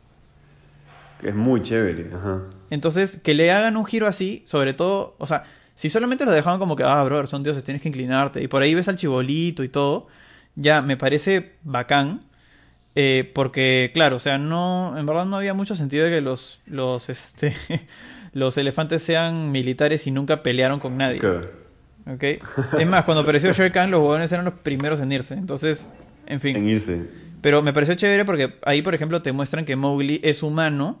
¿Por qué? Porque no tiene ninguna característica de animal. O sea, no tiene colmillos, no tiene garras, nada. O sea, lo, que, lo más importante que tiene es su capacidad de pensar y crear cosas y poder manipular su entorno para hacer... este, Cosas con sus- con sus pulgares. Con sus pulgares, ¿no? Con sus pulgares op- op- op- opuestos, no, no sé. Opuestos. Sí, pues entonces ahí como que empieza a crear armas, la vaina para sacar la miel para Balú, este, salva Ajá. al chibolito este de los elefantes que se cae dentro de un hueco. Sí, sí, sí, bonito. bonito. Y después los elefantes, así como la leyenda que contaba Bagheera, son los que crean este, con sus colmillos los ríos, etcétera. Y acaban con el incendio, ¿no? Sí, pero claro, esa es la razón por la cual esa película funciona. Sí. Porque tienes a ese personaje que te puedes identificar muchísimo con él. Porque es un niño. Y definitivamente nosotros como niños viendo esa película animada deseamos estar en la selva y conocer a todos esos animales en algún momento de nuestras vidas. Y O sea, moriríamos probablemente. y, y, y sí, y verlas, verlo de nuevo así bajo esos ojos es es súper bonito y, y es súper... O sea, siento que esa es la razón por la cual esa película funcionó muy bien. Y esa es la razón por la cual El Rey León no funciona tan bien, ¿no? Porque si, si nos hubiéramos quedado sin Mowgli con todos los animales, si bien creo que en el libro de la selva son un poco más expresivos, igual, eh, siento que igual no hubiera funcionado, porque no tienes a nadie con lo cual identificarte. O sea, no, no, no, no tienes a nadie que exprese sentimientos. Sí, la pues. voz puede expresar muchísimo, y lo hace. Pero no, en una película a veces no es suficiente, ¿no? O sea, Mira, o sea tienes que ver algo, tienes que verlo. hay, Para eso hay está- otra, para eso está, para que lo veas. hay otra cosa dentro de la película que también me gustó, que es que en la película animada se habla de Shere Khan y aparece solamente en los últimos 15 minutos. Y por ahí va Mm. apareciendo Ah, eh, un poquito, en en la animada. En la animada dices, ¿eh? Sí. En la animada. y sí, va apareciendo sí, sí. como que un poquito por ahí, habla con K, habla con este no sé Ajá. quién, etcétera. Pero, Pero aquí, aquí te lo presentan desde el comienzo. desde el comienzo, desde la primera escena, e- eso me pareció, por ejemplo, una escena Sí. más asociada al Rey León que al libro de la selva, que todos están tomando agua y no pueden Sí. matar a nadie ahí porque, o sea, los animales Sí, Tienen un pacto de- de paz cuando como toman Madagascar. O sea, pensé como en Madagascar, en, en, en Madagascar 2, toda esta vaina de- del, de- del lago que se seca, ¿te acuerdas? Y que todo el mundo también tenía sus reglas ahí. no sé por qué pensé en eso cuando vi esa escena, pero, pero sí, me pareció súper chévere, porque te das cuenta que también la selva tiene reglas. Claro, la ¿no? selva y, y tiene la selva tiene reglas. reglas y la selva tiene una jerarquía y una, y una forma de ver las cosas al igual, ¿no? Y parecía, claro, parecía el Rey León, exacto. ajá. Yo, por ejemplo, si ahí hubiese aparecido Scar de repente en una escena del Rey León parecida, ya lo sentía como copia. Pero si hubiese venido el Rey León primero y hubiese tenido esta escena, probablemente hubiese tenido otro feeling, ¿ah? Sí, de todas maneras. Puede ser, puede ser. Pero, pero claro, no. El libro de la selva, si no lo han visto, porque mucha gente no, no la llegó a ver. Así que si no la han visto... Es excelente, en verdad es excelente y Es en verdad... Mira, una cosa Sí. que, en verdad, mira, si no está el tema de los elefantes, pucha, no me mata. Este, pero lo que sí extrañé, no te voy a decir que, brother, porque no estuvo en la película fue una cagada, no. Pero llegué a extrañar era el tema de los, de los buitres carroñeros. Los Beatles, Ah, bueno, también. Sí, sí, sí, sí, sí. que Sí, encima, sí, sí. este, uno, uno era argentino. Sí. Es, bueno, la traducción, ¿no? Que la traducción Mira. también ya te... Sí, la traducción. Ya se queda pegado a tu cerebro. ¿Qué vamos a hacer? Pero sí. Sí, sí, sí. Che, ya estás con las mismas preguntas todo el Exacto. tiempo. Sí. Y cantan una capela. Cosas- y es, es, es sí, chévere porque en un, es- o sea, pasa en un momento en el que Mowgli, la. Mowgli se va y, y lo están buscando Bagheera y Baloo otra vez. Y pucha, ahí es donde se encuentra con Shere Khan y lo- los patas como que lo ayudan también, ¿no? Entonces Sí. me pareció chévere. Eh. Sí, en la película chévere, animada. chévere, de todas maneras. Pero Y- bueno, en fin, si no apareció en la nueva película, mm, no me mata. lo extrañé, claro. lo extrañé, lo extrañé. Claro. De repente hubiesen aparecido en la Y, parte esta claro, sobre donde, todo porque- donde, donde todos toman agua, ahí diciendo como que un Claro, ah, como- a lo lejos. Como ¿no? un easter egg fácil. Sí, ¿no? como un También, easter egg, como un easter egg. Ajá. Sí. Pero, claro. O sea, siento que el libro de la selva es uno de los raros casos en los cuales los cambios funcionaron y funcionaron bien. Sí. ¿No? Entonces, pero claro, a veces es como el rayo en la botella, ¿no? Que es, es bien difícil de lograr dos veces, ¿no? Entonces, Sí. eh, nada, el libro de la selva definitivamente creo que es un caso aparte porque es, es verdaderamente buena. Sí. Cuando el resto siempre tienen algo que de repente podemos buscarle la crítica. Pero ahora, antes de ya cerrar, mm, o sea, quería tocarte un, un, un tema más que incluye otro, otra serie de películas. También que son catalogados como remakes. Pero son esta, esta idea de cuando, cuando obviamente sabes que todo el mundo conoce una historia, como estaba pasando con todos estos remakes, Sí. y quieren hacer algo diferente, pero no solamente cuentan la misma historia con algunos cambios, como es lo que usualmente pasa, sino te modifican toda la historia en su núcleo. Como casos que han pasado como cuáles, como los casos que ha pasado con todas las películas de Maléfica, Ya. o, o incluso cuando te quieren contar una historia totalmente diferente, como pasó con los de Alicia, Ya. Sí. o con una película que a mí me gustó mucho, que fue el año pasado, que fue la de Christopher Robin, no sé si la viste. Ah, sí. Me pareció genial porque es un después de. Exacto. Pero son ese tipo de historias que dicen, ok, sabemos que no podemos contar lo mismo de antes, porque ya todo el mundo lo sabe, o de repente porque no tenemos ideas suficientes para, para volver a contarla más chévere y hacemos algo diferente, Sí. ¿no? Siendo que con, Christopher Robin funcionó un poquito mejor que con Maléfica. Pucha, con Christopher Creo. Robin me pareció genial porque primero, Ajá. primero estaba Ivan McGregor y, o sea, Sí, bien chévere, ajá. bien chévere cómo, Ajá. cómo abordaron todo ese tema. Pooh seguía siendo el mismo osito tontito, ¿ok? Igor era la muestra de la depresión y el deseo del suicidio. Me pareció muy divertido y exageraba todo. Decía, Que "Ah, siempre lo ha sido, ¿no? no, pero, pero y no tanto. No era tanto, weón. Yo, yo cuando era chivolo no lo sentía como que. O sea, el weón como que estaba sentado o, o echado y como que decía, este, oye, Igor, no sé, ven, vamos a comer no sé qué. Y luego como que, estoy cansado, pero iré. Acá es como que, oh, cruel agonía, moriré lentamente de hambre. O sea, era, era algo así, ¿no? ¿Y has Cuando el pata estaba en el, en el río, Ajá. que dice, ahora estoy siendo arrastrado, oh, cruel agonía, moriré lentamente. Sí. O sea, pero es como que... el- ¿Ha visto toda, ha visto toda esa teoría, esa teoría este, que te caga la infancia? Que es que supuestamente este, Christopher Robin obviamente e imagina todo este, todos estos animales y que supuestamente representan cada aspecto de su personalidad. Sí, un Y creepypasta. supuestamente Igor, Igor, Igor representa supuestamente su deseo de, de no querer vivir, su depresión, que son cosas que todos los humanos tienen de alguna manera, ¿no? Sí, Pero, su negatividad. pero este, claro, pero es muy chévere, eso tiene sentido también, ¿no? Y sobre todo, chévere porque también te das cuenta, me encantó la actuación de, de Ewan McGregor por, por, porque simplemente actuaba como tú te imaginas a un Christopher Robin, ¿no? Que era, sea, obviamente es un, es un sigue siendo un chivolo en, el, en, el, en su núcleo, ¿no? De- Pero no lo quiere aceptar. Pero obviamente, claro, no lo quiere aceptar. Y eso también es algo que pasó cuando era niño, siempre era súper animoso y súper. Estaba, y estaba con ellos todo el tiempo, ¿no? Y. Bueno, no sé, o sea, yo, yo creo que he tenido muchísimas, eh, muchísima suerte de tener siempre. O sea, es- estar siempre en contacto con Winnie Pooh, ya sea por las películas antiguas, por las Sí. series antiguas, por la, la- o sea, la película de Felante, pero recientemente he tenido mucho contacto con Winnie Pooh porque he jugado los juegos de Kingdom Hearts. Ah, Y en todos los juegos de Kingdom Hearts aparece, hay- el- está el mundo de Winnie Pooh. Y me parece súper chévere porque en Kingdom Hearts eh, no es que sea un mundo más, sino supuestamente es un mundo imaginario que se encuentra dentro de un libro. sí. Que eso es lo que, Es que pasaba en supone- las películas se supone animadas, que que, siempre es- se abría el libro. Ajá. Claro, que se abría un libro, ¿te acuerdas? Es más, hacían, una vez hicieron una, una serie animada que se llamaba El libro de Pooh, que igual se abría el libro Sí, y eran como unos personajes, como unos títeres. Claro, y muestran como que el libro se llena y con luces y, y como que mientras cuentan la historia el libro se va llenando, ¿no?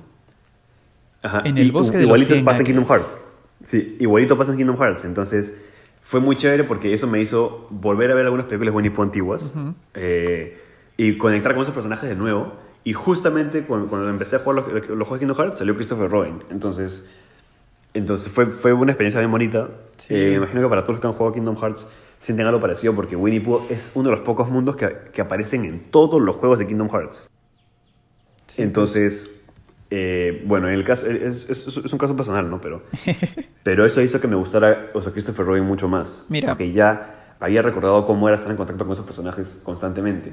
Y siento que esa película los recalcó muy bien. Y eso porque, y, y- y- o sea, eso que es raro, ¿no? Porque nunca has tenido esos personajes en live action antes. Claro. Y, y claramente debo admitir que no es como yo me los podría haber imaginado. Yo creo que al, final el efecto fue mucho mejor. Te digo por qué. Ajá. Este, A ver. o sea, eh, eh, personalmente, ¿no? Este, primero, todos los personajes eh, conservaban su esencia. Dos, Tiger hizo el su bailecito, su canción, el y el me llamo Tiger, T-I-W-R, significa Tiger. O sea, eh, puta, no, eh, tal cual, como debió haberlo hecho cuando se chévere, presentó con la hija de, de Christopher Robin, ¿no? Hija, hijo, no Sí, me acuerdo sí, si era si era hombre o mujer, niño o niña. Hija, creo que es. Ajá. Pero me pareció chévere, por ejemplo, una cosa que rescato bastante, que el huevón de Christopher Robin, cuando tiende a ser chivolo, cuando se comporta como chivolo, los demás sí lo identifican, pero si no, no lo identifican. O sea, Ajá, piensan que es un señor. ajá. Entonces, este, Sí. eso me pareció bacán como el concepto de la película. Y otra cosa que tiene más que ver con el arte es que no quisieron darle protagonismo a cada uno de los, de los personajes porque en verdad es la película de Christopher Robin y ellos pasan a ser como Claro. que un plano secundario, ¿no? Ahí está, por ejemplo, el conejo, que es así todo maniático, que se notaba recontra maniático. Y decía, no, ya lo Sí. mataron. Ya, no sé, como que le han roto el ojo, no sé, cualquier cosa. Y este, el búho, que también siempre se olvidaba de las cosas, decía, Sí, y sí, alardeaba y decía, sí, como mi tío de, solía decir, ¿qué Sí. decía? Entonces así. Y, y una Claro, cosa claro. que, que me gustó bastante es que todos los eh, animales que eran de esa escala, el búho y el conejo, eran reales. Y todos los Sí. que no podían ser de esa escala eran peluches. Ajá. Si te das cuenta. Y eso, eso es algo muy interesante porque te, te hace darte cuenta también que en verdad tiene mucho sentido si es que Christopher Robin imaginara todo eso. Sí, Porque en su imaginación, o sea, eh, yo, yo siendo chivolo, o sea, imaginaría eso con mis peluches y no imaginaría que se ven como animales reales, ¿no? Y lo, y lo peor de todo es que, o sea, te pones a pensar y entramos de nuevo a la teoría esta de, de que son sensaciones o emociones. ¿Por qué, por qué estos, estos animales son animales adultos, ¿no? Y, son, y parecen animales reales. E incluso podrían ser, podrían hacer, o podrían ser como que representaciones de, de sus papás, Sí. de Christopher Robin, o de algún familiar, o algo por el estilo. ¿no? Es algo muy interesante si te pones a pensar en toda la, la como que forma en que estos personajes fueron creados. ¿no? Y eso es algo muy chévere también, que, que- o sea, por eso que siento que Christopher Robin lo, lo recalcó muy bien. Ujú. Sí, pues a mí me pareció bien chévere. Y una muy buena película, si es que no la han visto, mírenla. Es bien bonita sobre todo, o sea, te va a tocar el corazón. Sí, sobre todo si has sido fan de, por ejemplo, la película de Winnie Pooh, la película de Tiger y la película de Piglet, que también es, oh su madre. El soundtrack de esa película es excelente. Es excelente. Claro, claro. Pero bueno, este, yo paso a la otra parte que sería, por ejemplo, las películas de Maléfica. Es maléfica, ajá. Que en verdad, a mí personalmente no me gustaron para nada. ¿No me gustan? A mí tampoco, a mí tampoco. Pero, ¿sabes? O sea, me Pero, parece este- chévere el hecho de que, ya, es la película de La Bella Durmiente desde el punto de vista de Maléfica. Hasta ahí todo bien. Todo bien. ¿Es ahí todo bien?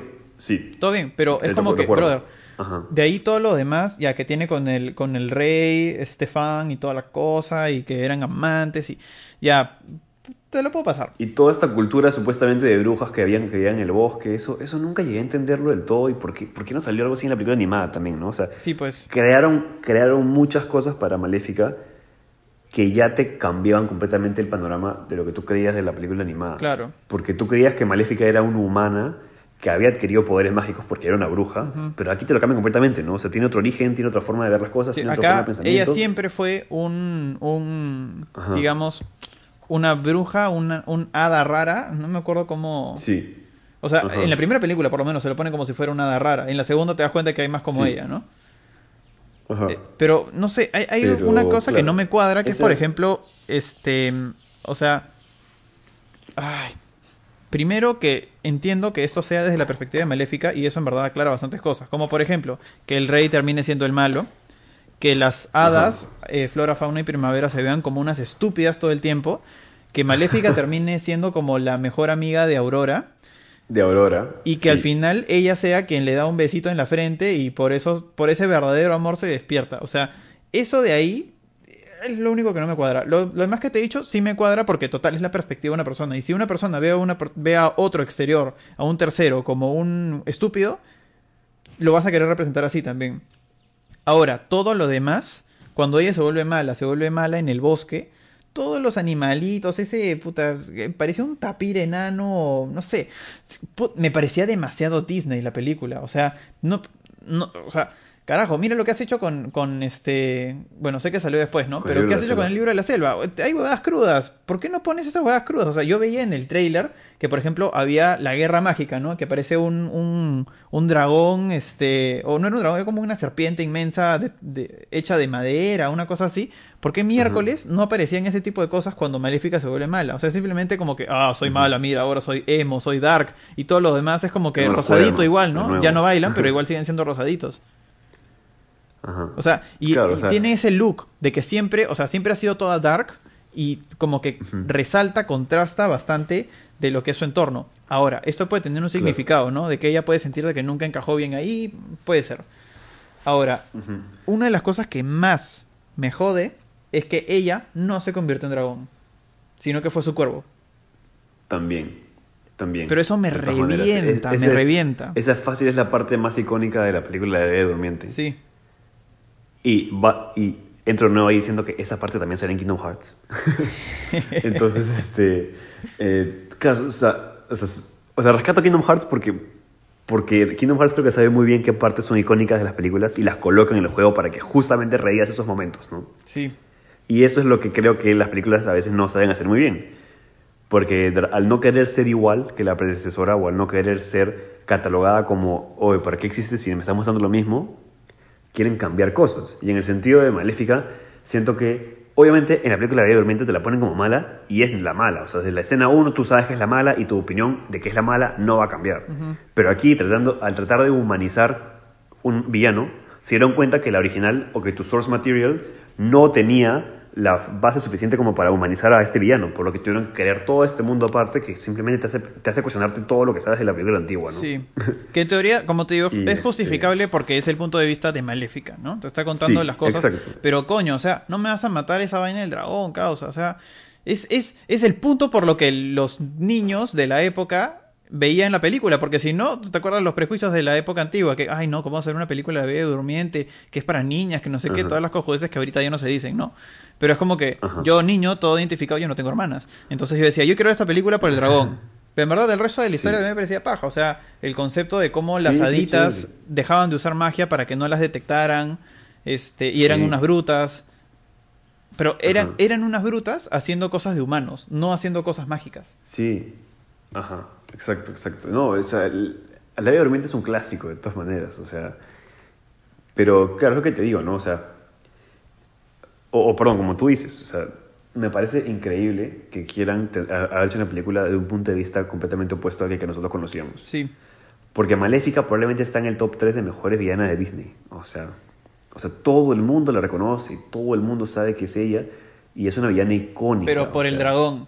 Te apuesto lo que quieras a que es por el dragón, porque, o sea, hasta en las, en las atracciones sí. de Disney, ajá. el, el personaje, pone, por ejemplo, cuando te vas al parque temático, que es Mickey contra todos los Ajá. villanos, el final boss, Monster, Es el dragón. es el dragón. Ajá.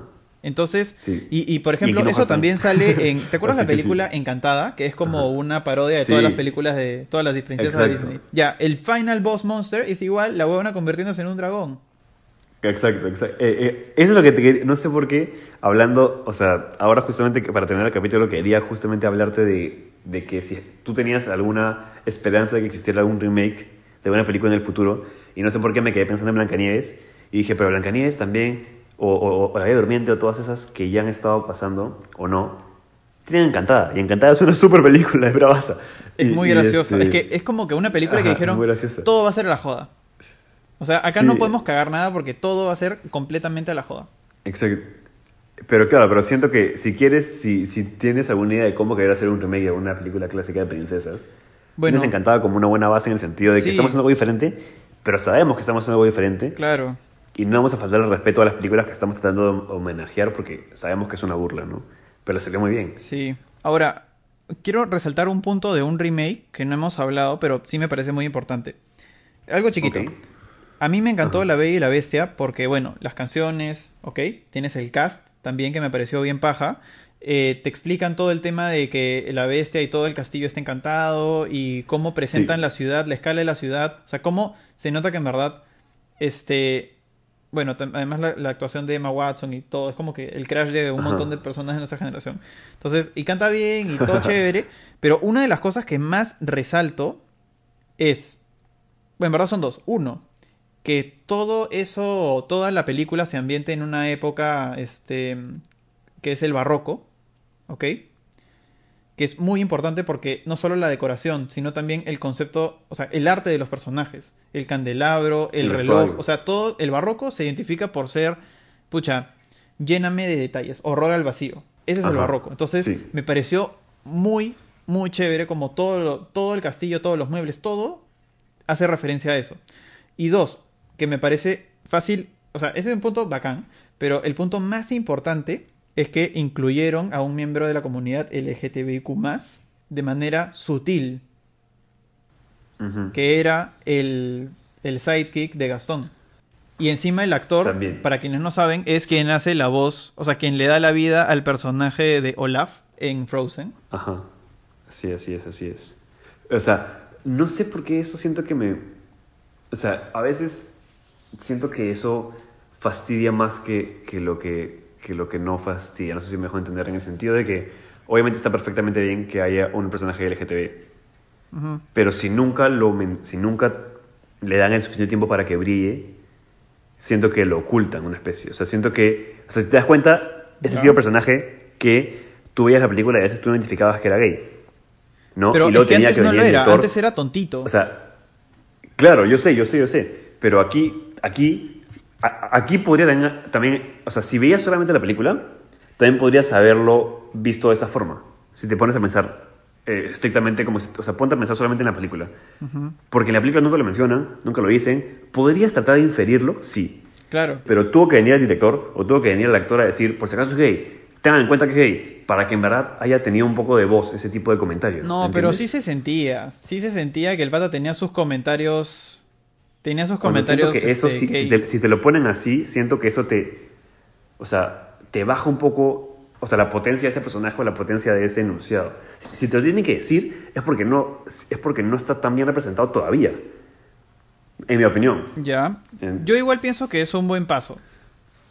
En todo caso, Sí. sería como que el paso número uno, no sé si, han- si hay anteriores, pero me parece, me parece como que un buen inicio para que se empiece a hacer de manera sutil. Ajá. O sea, es un personaje que en verdad, si es gay o no, no determina nada. Ajá. No tiene que salir besando a un hombre, pero el hecho de que admirara tanto a Gastón también, También. o sea, hace que sea, que pueda ser justificable. En ningún momento lo besa. En ningún momento, o sea, se le insinúa más de la cuenta. O sea, por ahí como que le lanza sus gilazos, le dice, bro, lo adula un montón. Claro, a claro. las flacas que dicen, ay, Gastón, y como que el, el pata le dice, como que Él también se mete ahí. nunca, Ajá. nunca lo van a conseguir, chicas. Ustedes no son su tipo. O sea, Ajá. recontra.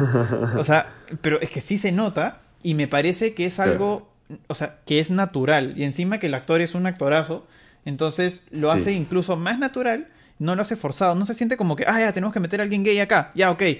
Este huevo. No. O sea, se nota que dentro de las posibilidades, quien podía hacer eso era él. No era ninguno de los muebles porque no tendría ningún sentido. No era, puta, no sé, este... mm, A ver, ¿quién más? El reloj fácil, luego por el estilo que Claro, también es súper como que es maniático así. Sí, que, que es maniático de la hora y todo. No, no, no, no. O sea, no- o sea, siento que si, por ejemplo, al reloj, alguien decía, ah, por si acaso, el reloj al final, es- supongamos que no se encuentra con su, con su esposa nuevamente, ¿no? Este, el reloj también es gay. Ah, ya, pero ¿en qué cambia eso la historia? Creo que en nada. Ajá. En cambio, Claro, sobre el todo porque también, o sea, el que hace la voz de reloj es, es Ian McKellen y Ian McKellen es gay en la vida real, por si Él sí es gay.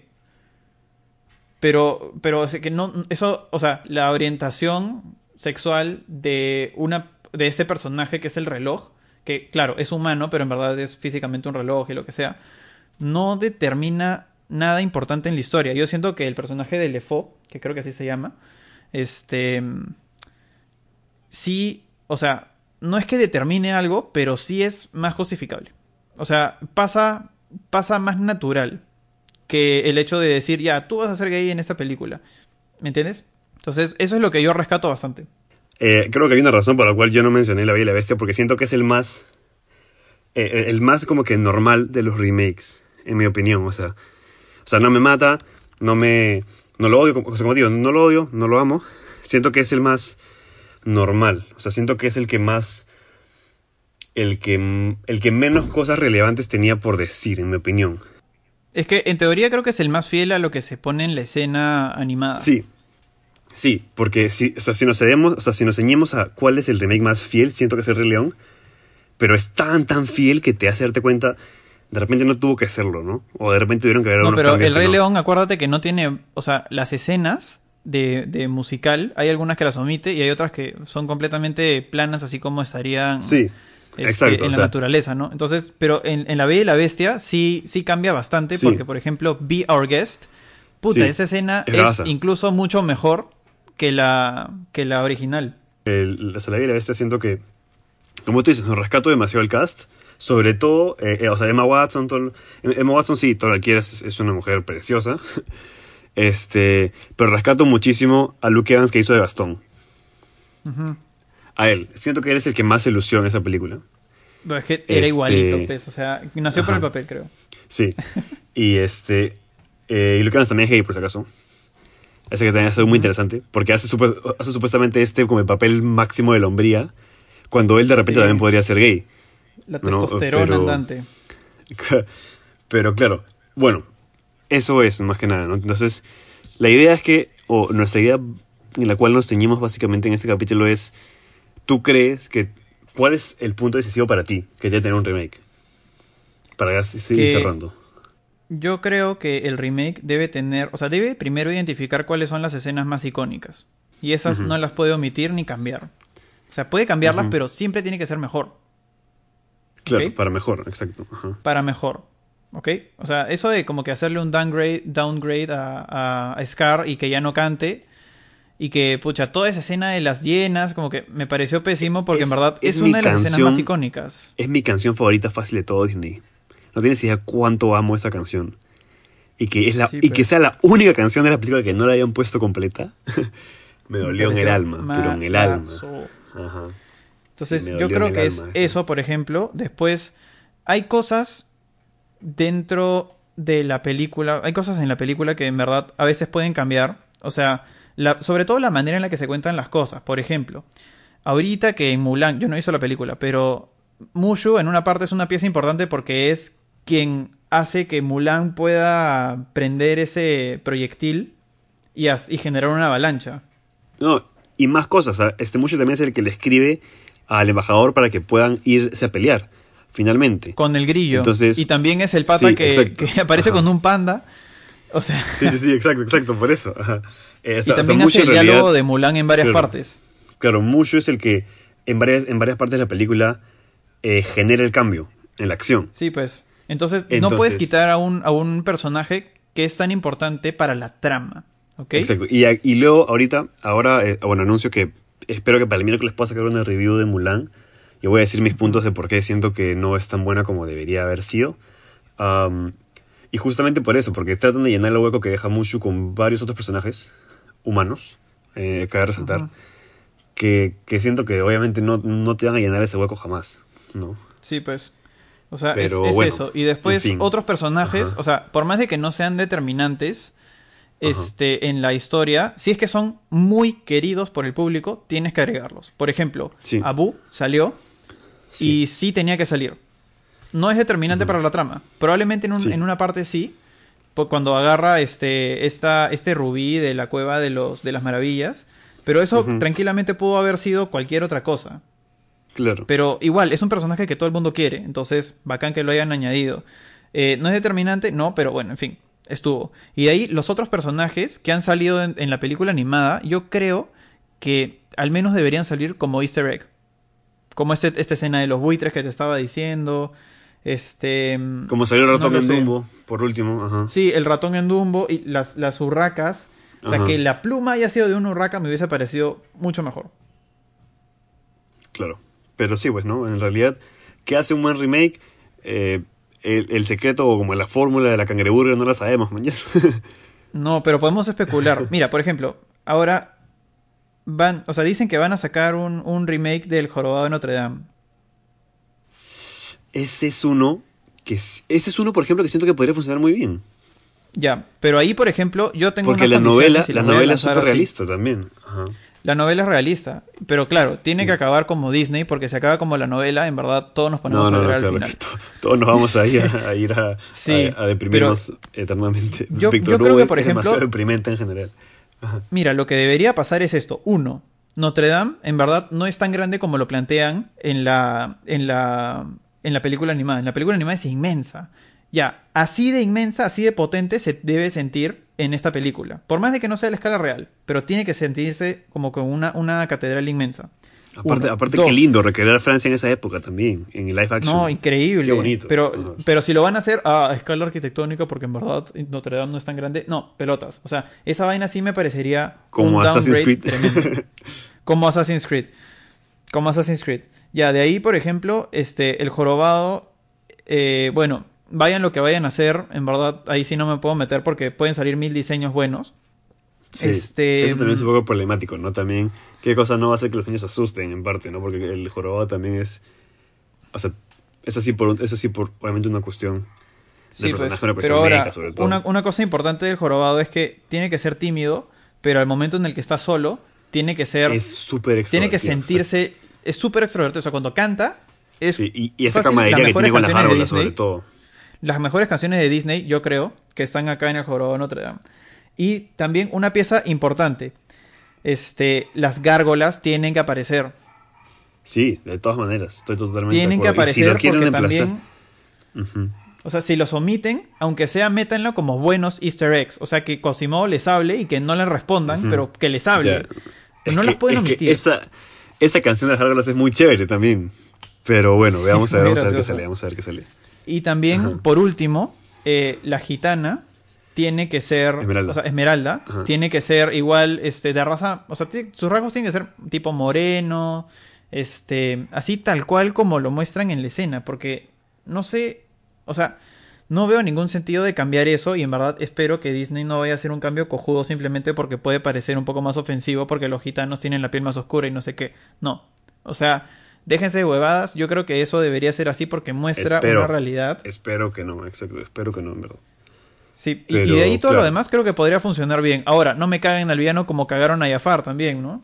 Sí, exacto, exacto. Frollo, Frollo también tiene un montón de cosas que son bien, bien, este, como que para adultos. Sí. O sea, claro, pues en todo, realidad- o todo sea, el no tema solo- de la lujuria. Sí, exacto, eso, es súper potente. Y la canción es súper potente también.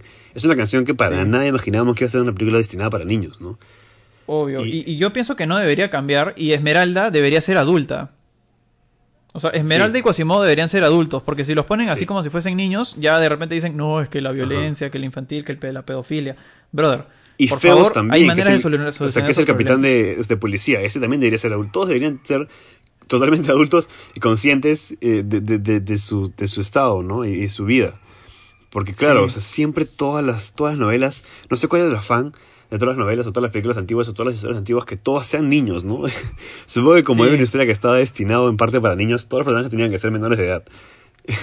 Por Y- último, y- si esta película tiene que ser PG-13, que lo sea, men, que lo sea.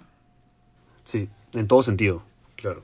Sí, porque en verdad, si es que vas a decir que el jorobado solamente tenga como que por ahí un ojo perezoso y, y que camine un poco encorvado, brother, le estás quitando todas las características al pobre. Quasimodo. Ajá, Sí. sí. estoy de acuerdo. Yo en realidad estoy un poco emocionado por, por el remake de Hércules. Siento que es algo que se podría hacer muy bien si se, si se piensa bien. No son aparte que aparte que bueno, aparte que amo toda la mitología griega. Eso es eso es un tema aparte, pero este el hecho Ahora, de que Hades tiene que seguir siendo un tiene- payaso, ¿ah? Tiene cualidades que le hacen una idea chévere de que se puede hacer en película. Hemos tenido un montón de películas de la mitología griega desde hace muchas décadas que han sido clásicas y que han sido buenísimas, como la, como la de Furia de Titanes, la clásica, la de los 70 es un, es un peliculón. La de stop motion. Porque, porque el, re- el remake es más o menos, pero, pero la cosa es que algo así es posible, ¿no? Y tenemos que, Sí, tenemos que ver si se puede hacer chévere, ¿no? sí, de todas maneras. Bueno, esperemos de que esto vaya bien. Por ahí he visto que Pinocho también va a salir. Me parecería paja porque creo que el actor Sí. que hizo de Pinocho, que es el mismo que hizo del papá de, de En la vida es bella, va a ser ahora de Yepeto. Entonces, es, desde ahí me parece que empiezan súper bien. Pero Y que la película, va, a ser como que... Esa película ¿No va a ser de Disney? No. Esto es algo súper, súper loco.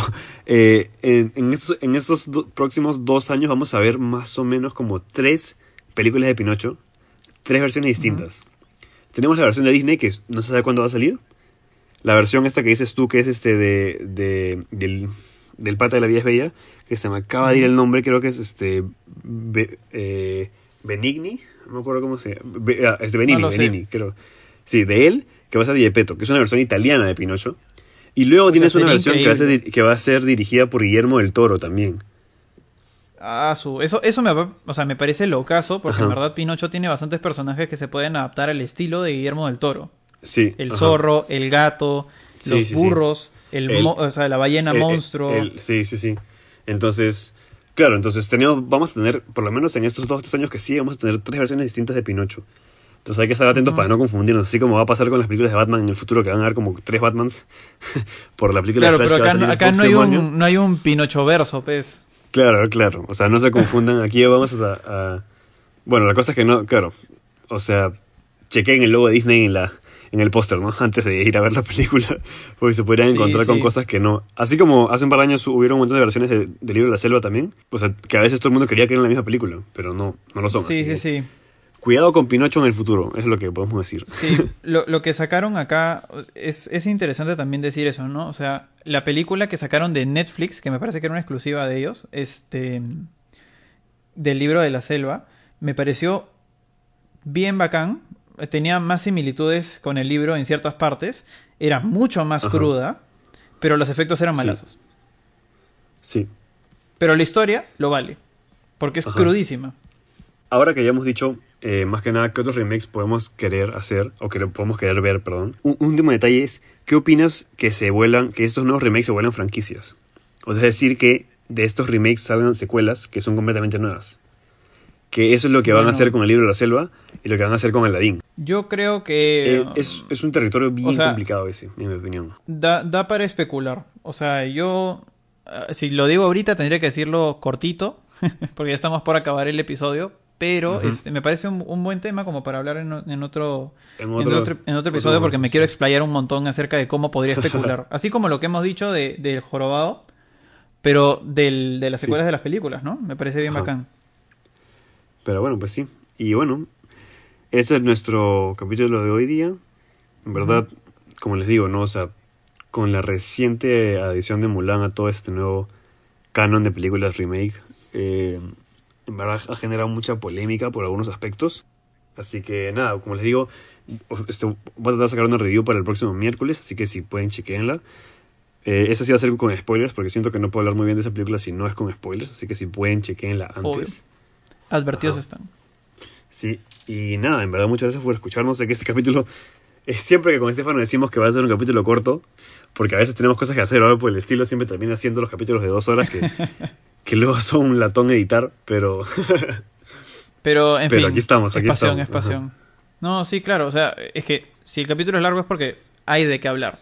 hay de que hablar, Entonces- exacto. Y sobre todo porque, porque tenemos un montón de cosas que decir, ¿no? Que, que a, veces, que a primera Sí, a simple vista de repente no parece que tenemos que decir, pero a la hora de la hora siempre nos salen un montón de comentarios este, eh, extra. Sí, Pero sí, Así pues es. nada, espero que, espero, espero que les gusten los remakes de Disney. Si les gustan, coméntenos si no les gustan, coméntenos por qué no. Vamos a tratar de. Voy a tratar ahora, eh, esta semana de repente, recomendar algunos remakes de Disney que sí creemos que son buenos, como el de Cenicienta o el de Libro de la. Selva, que siento que si no han visto deberían. de todas chequear. maneras. Así que. Ahora, no sé si para ahora tienes alguna recomendación para nuestro querido público radio oyente.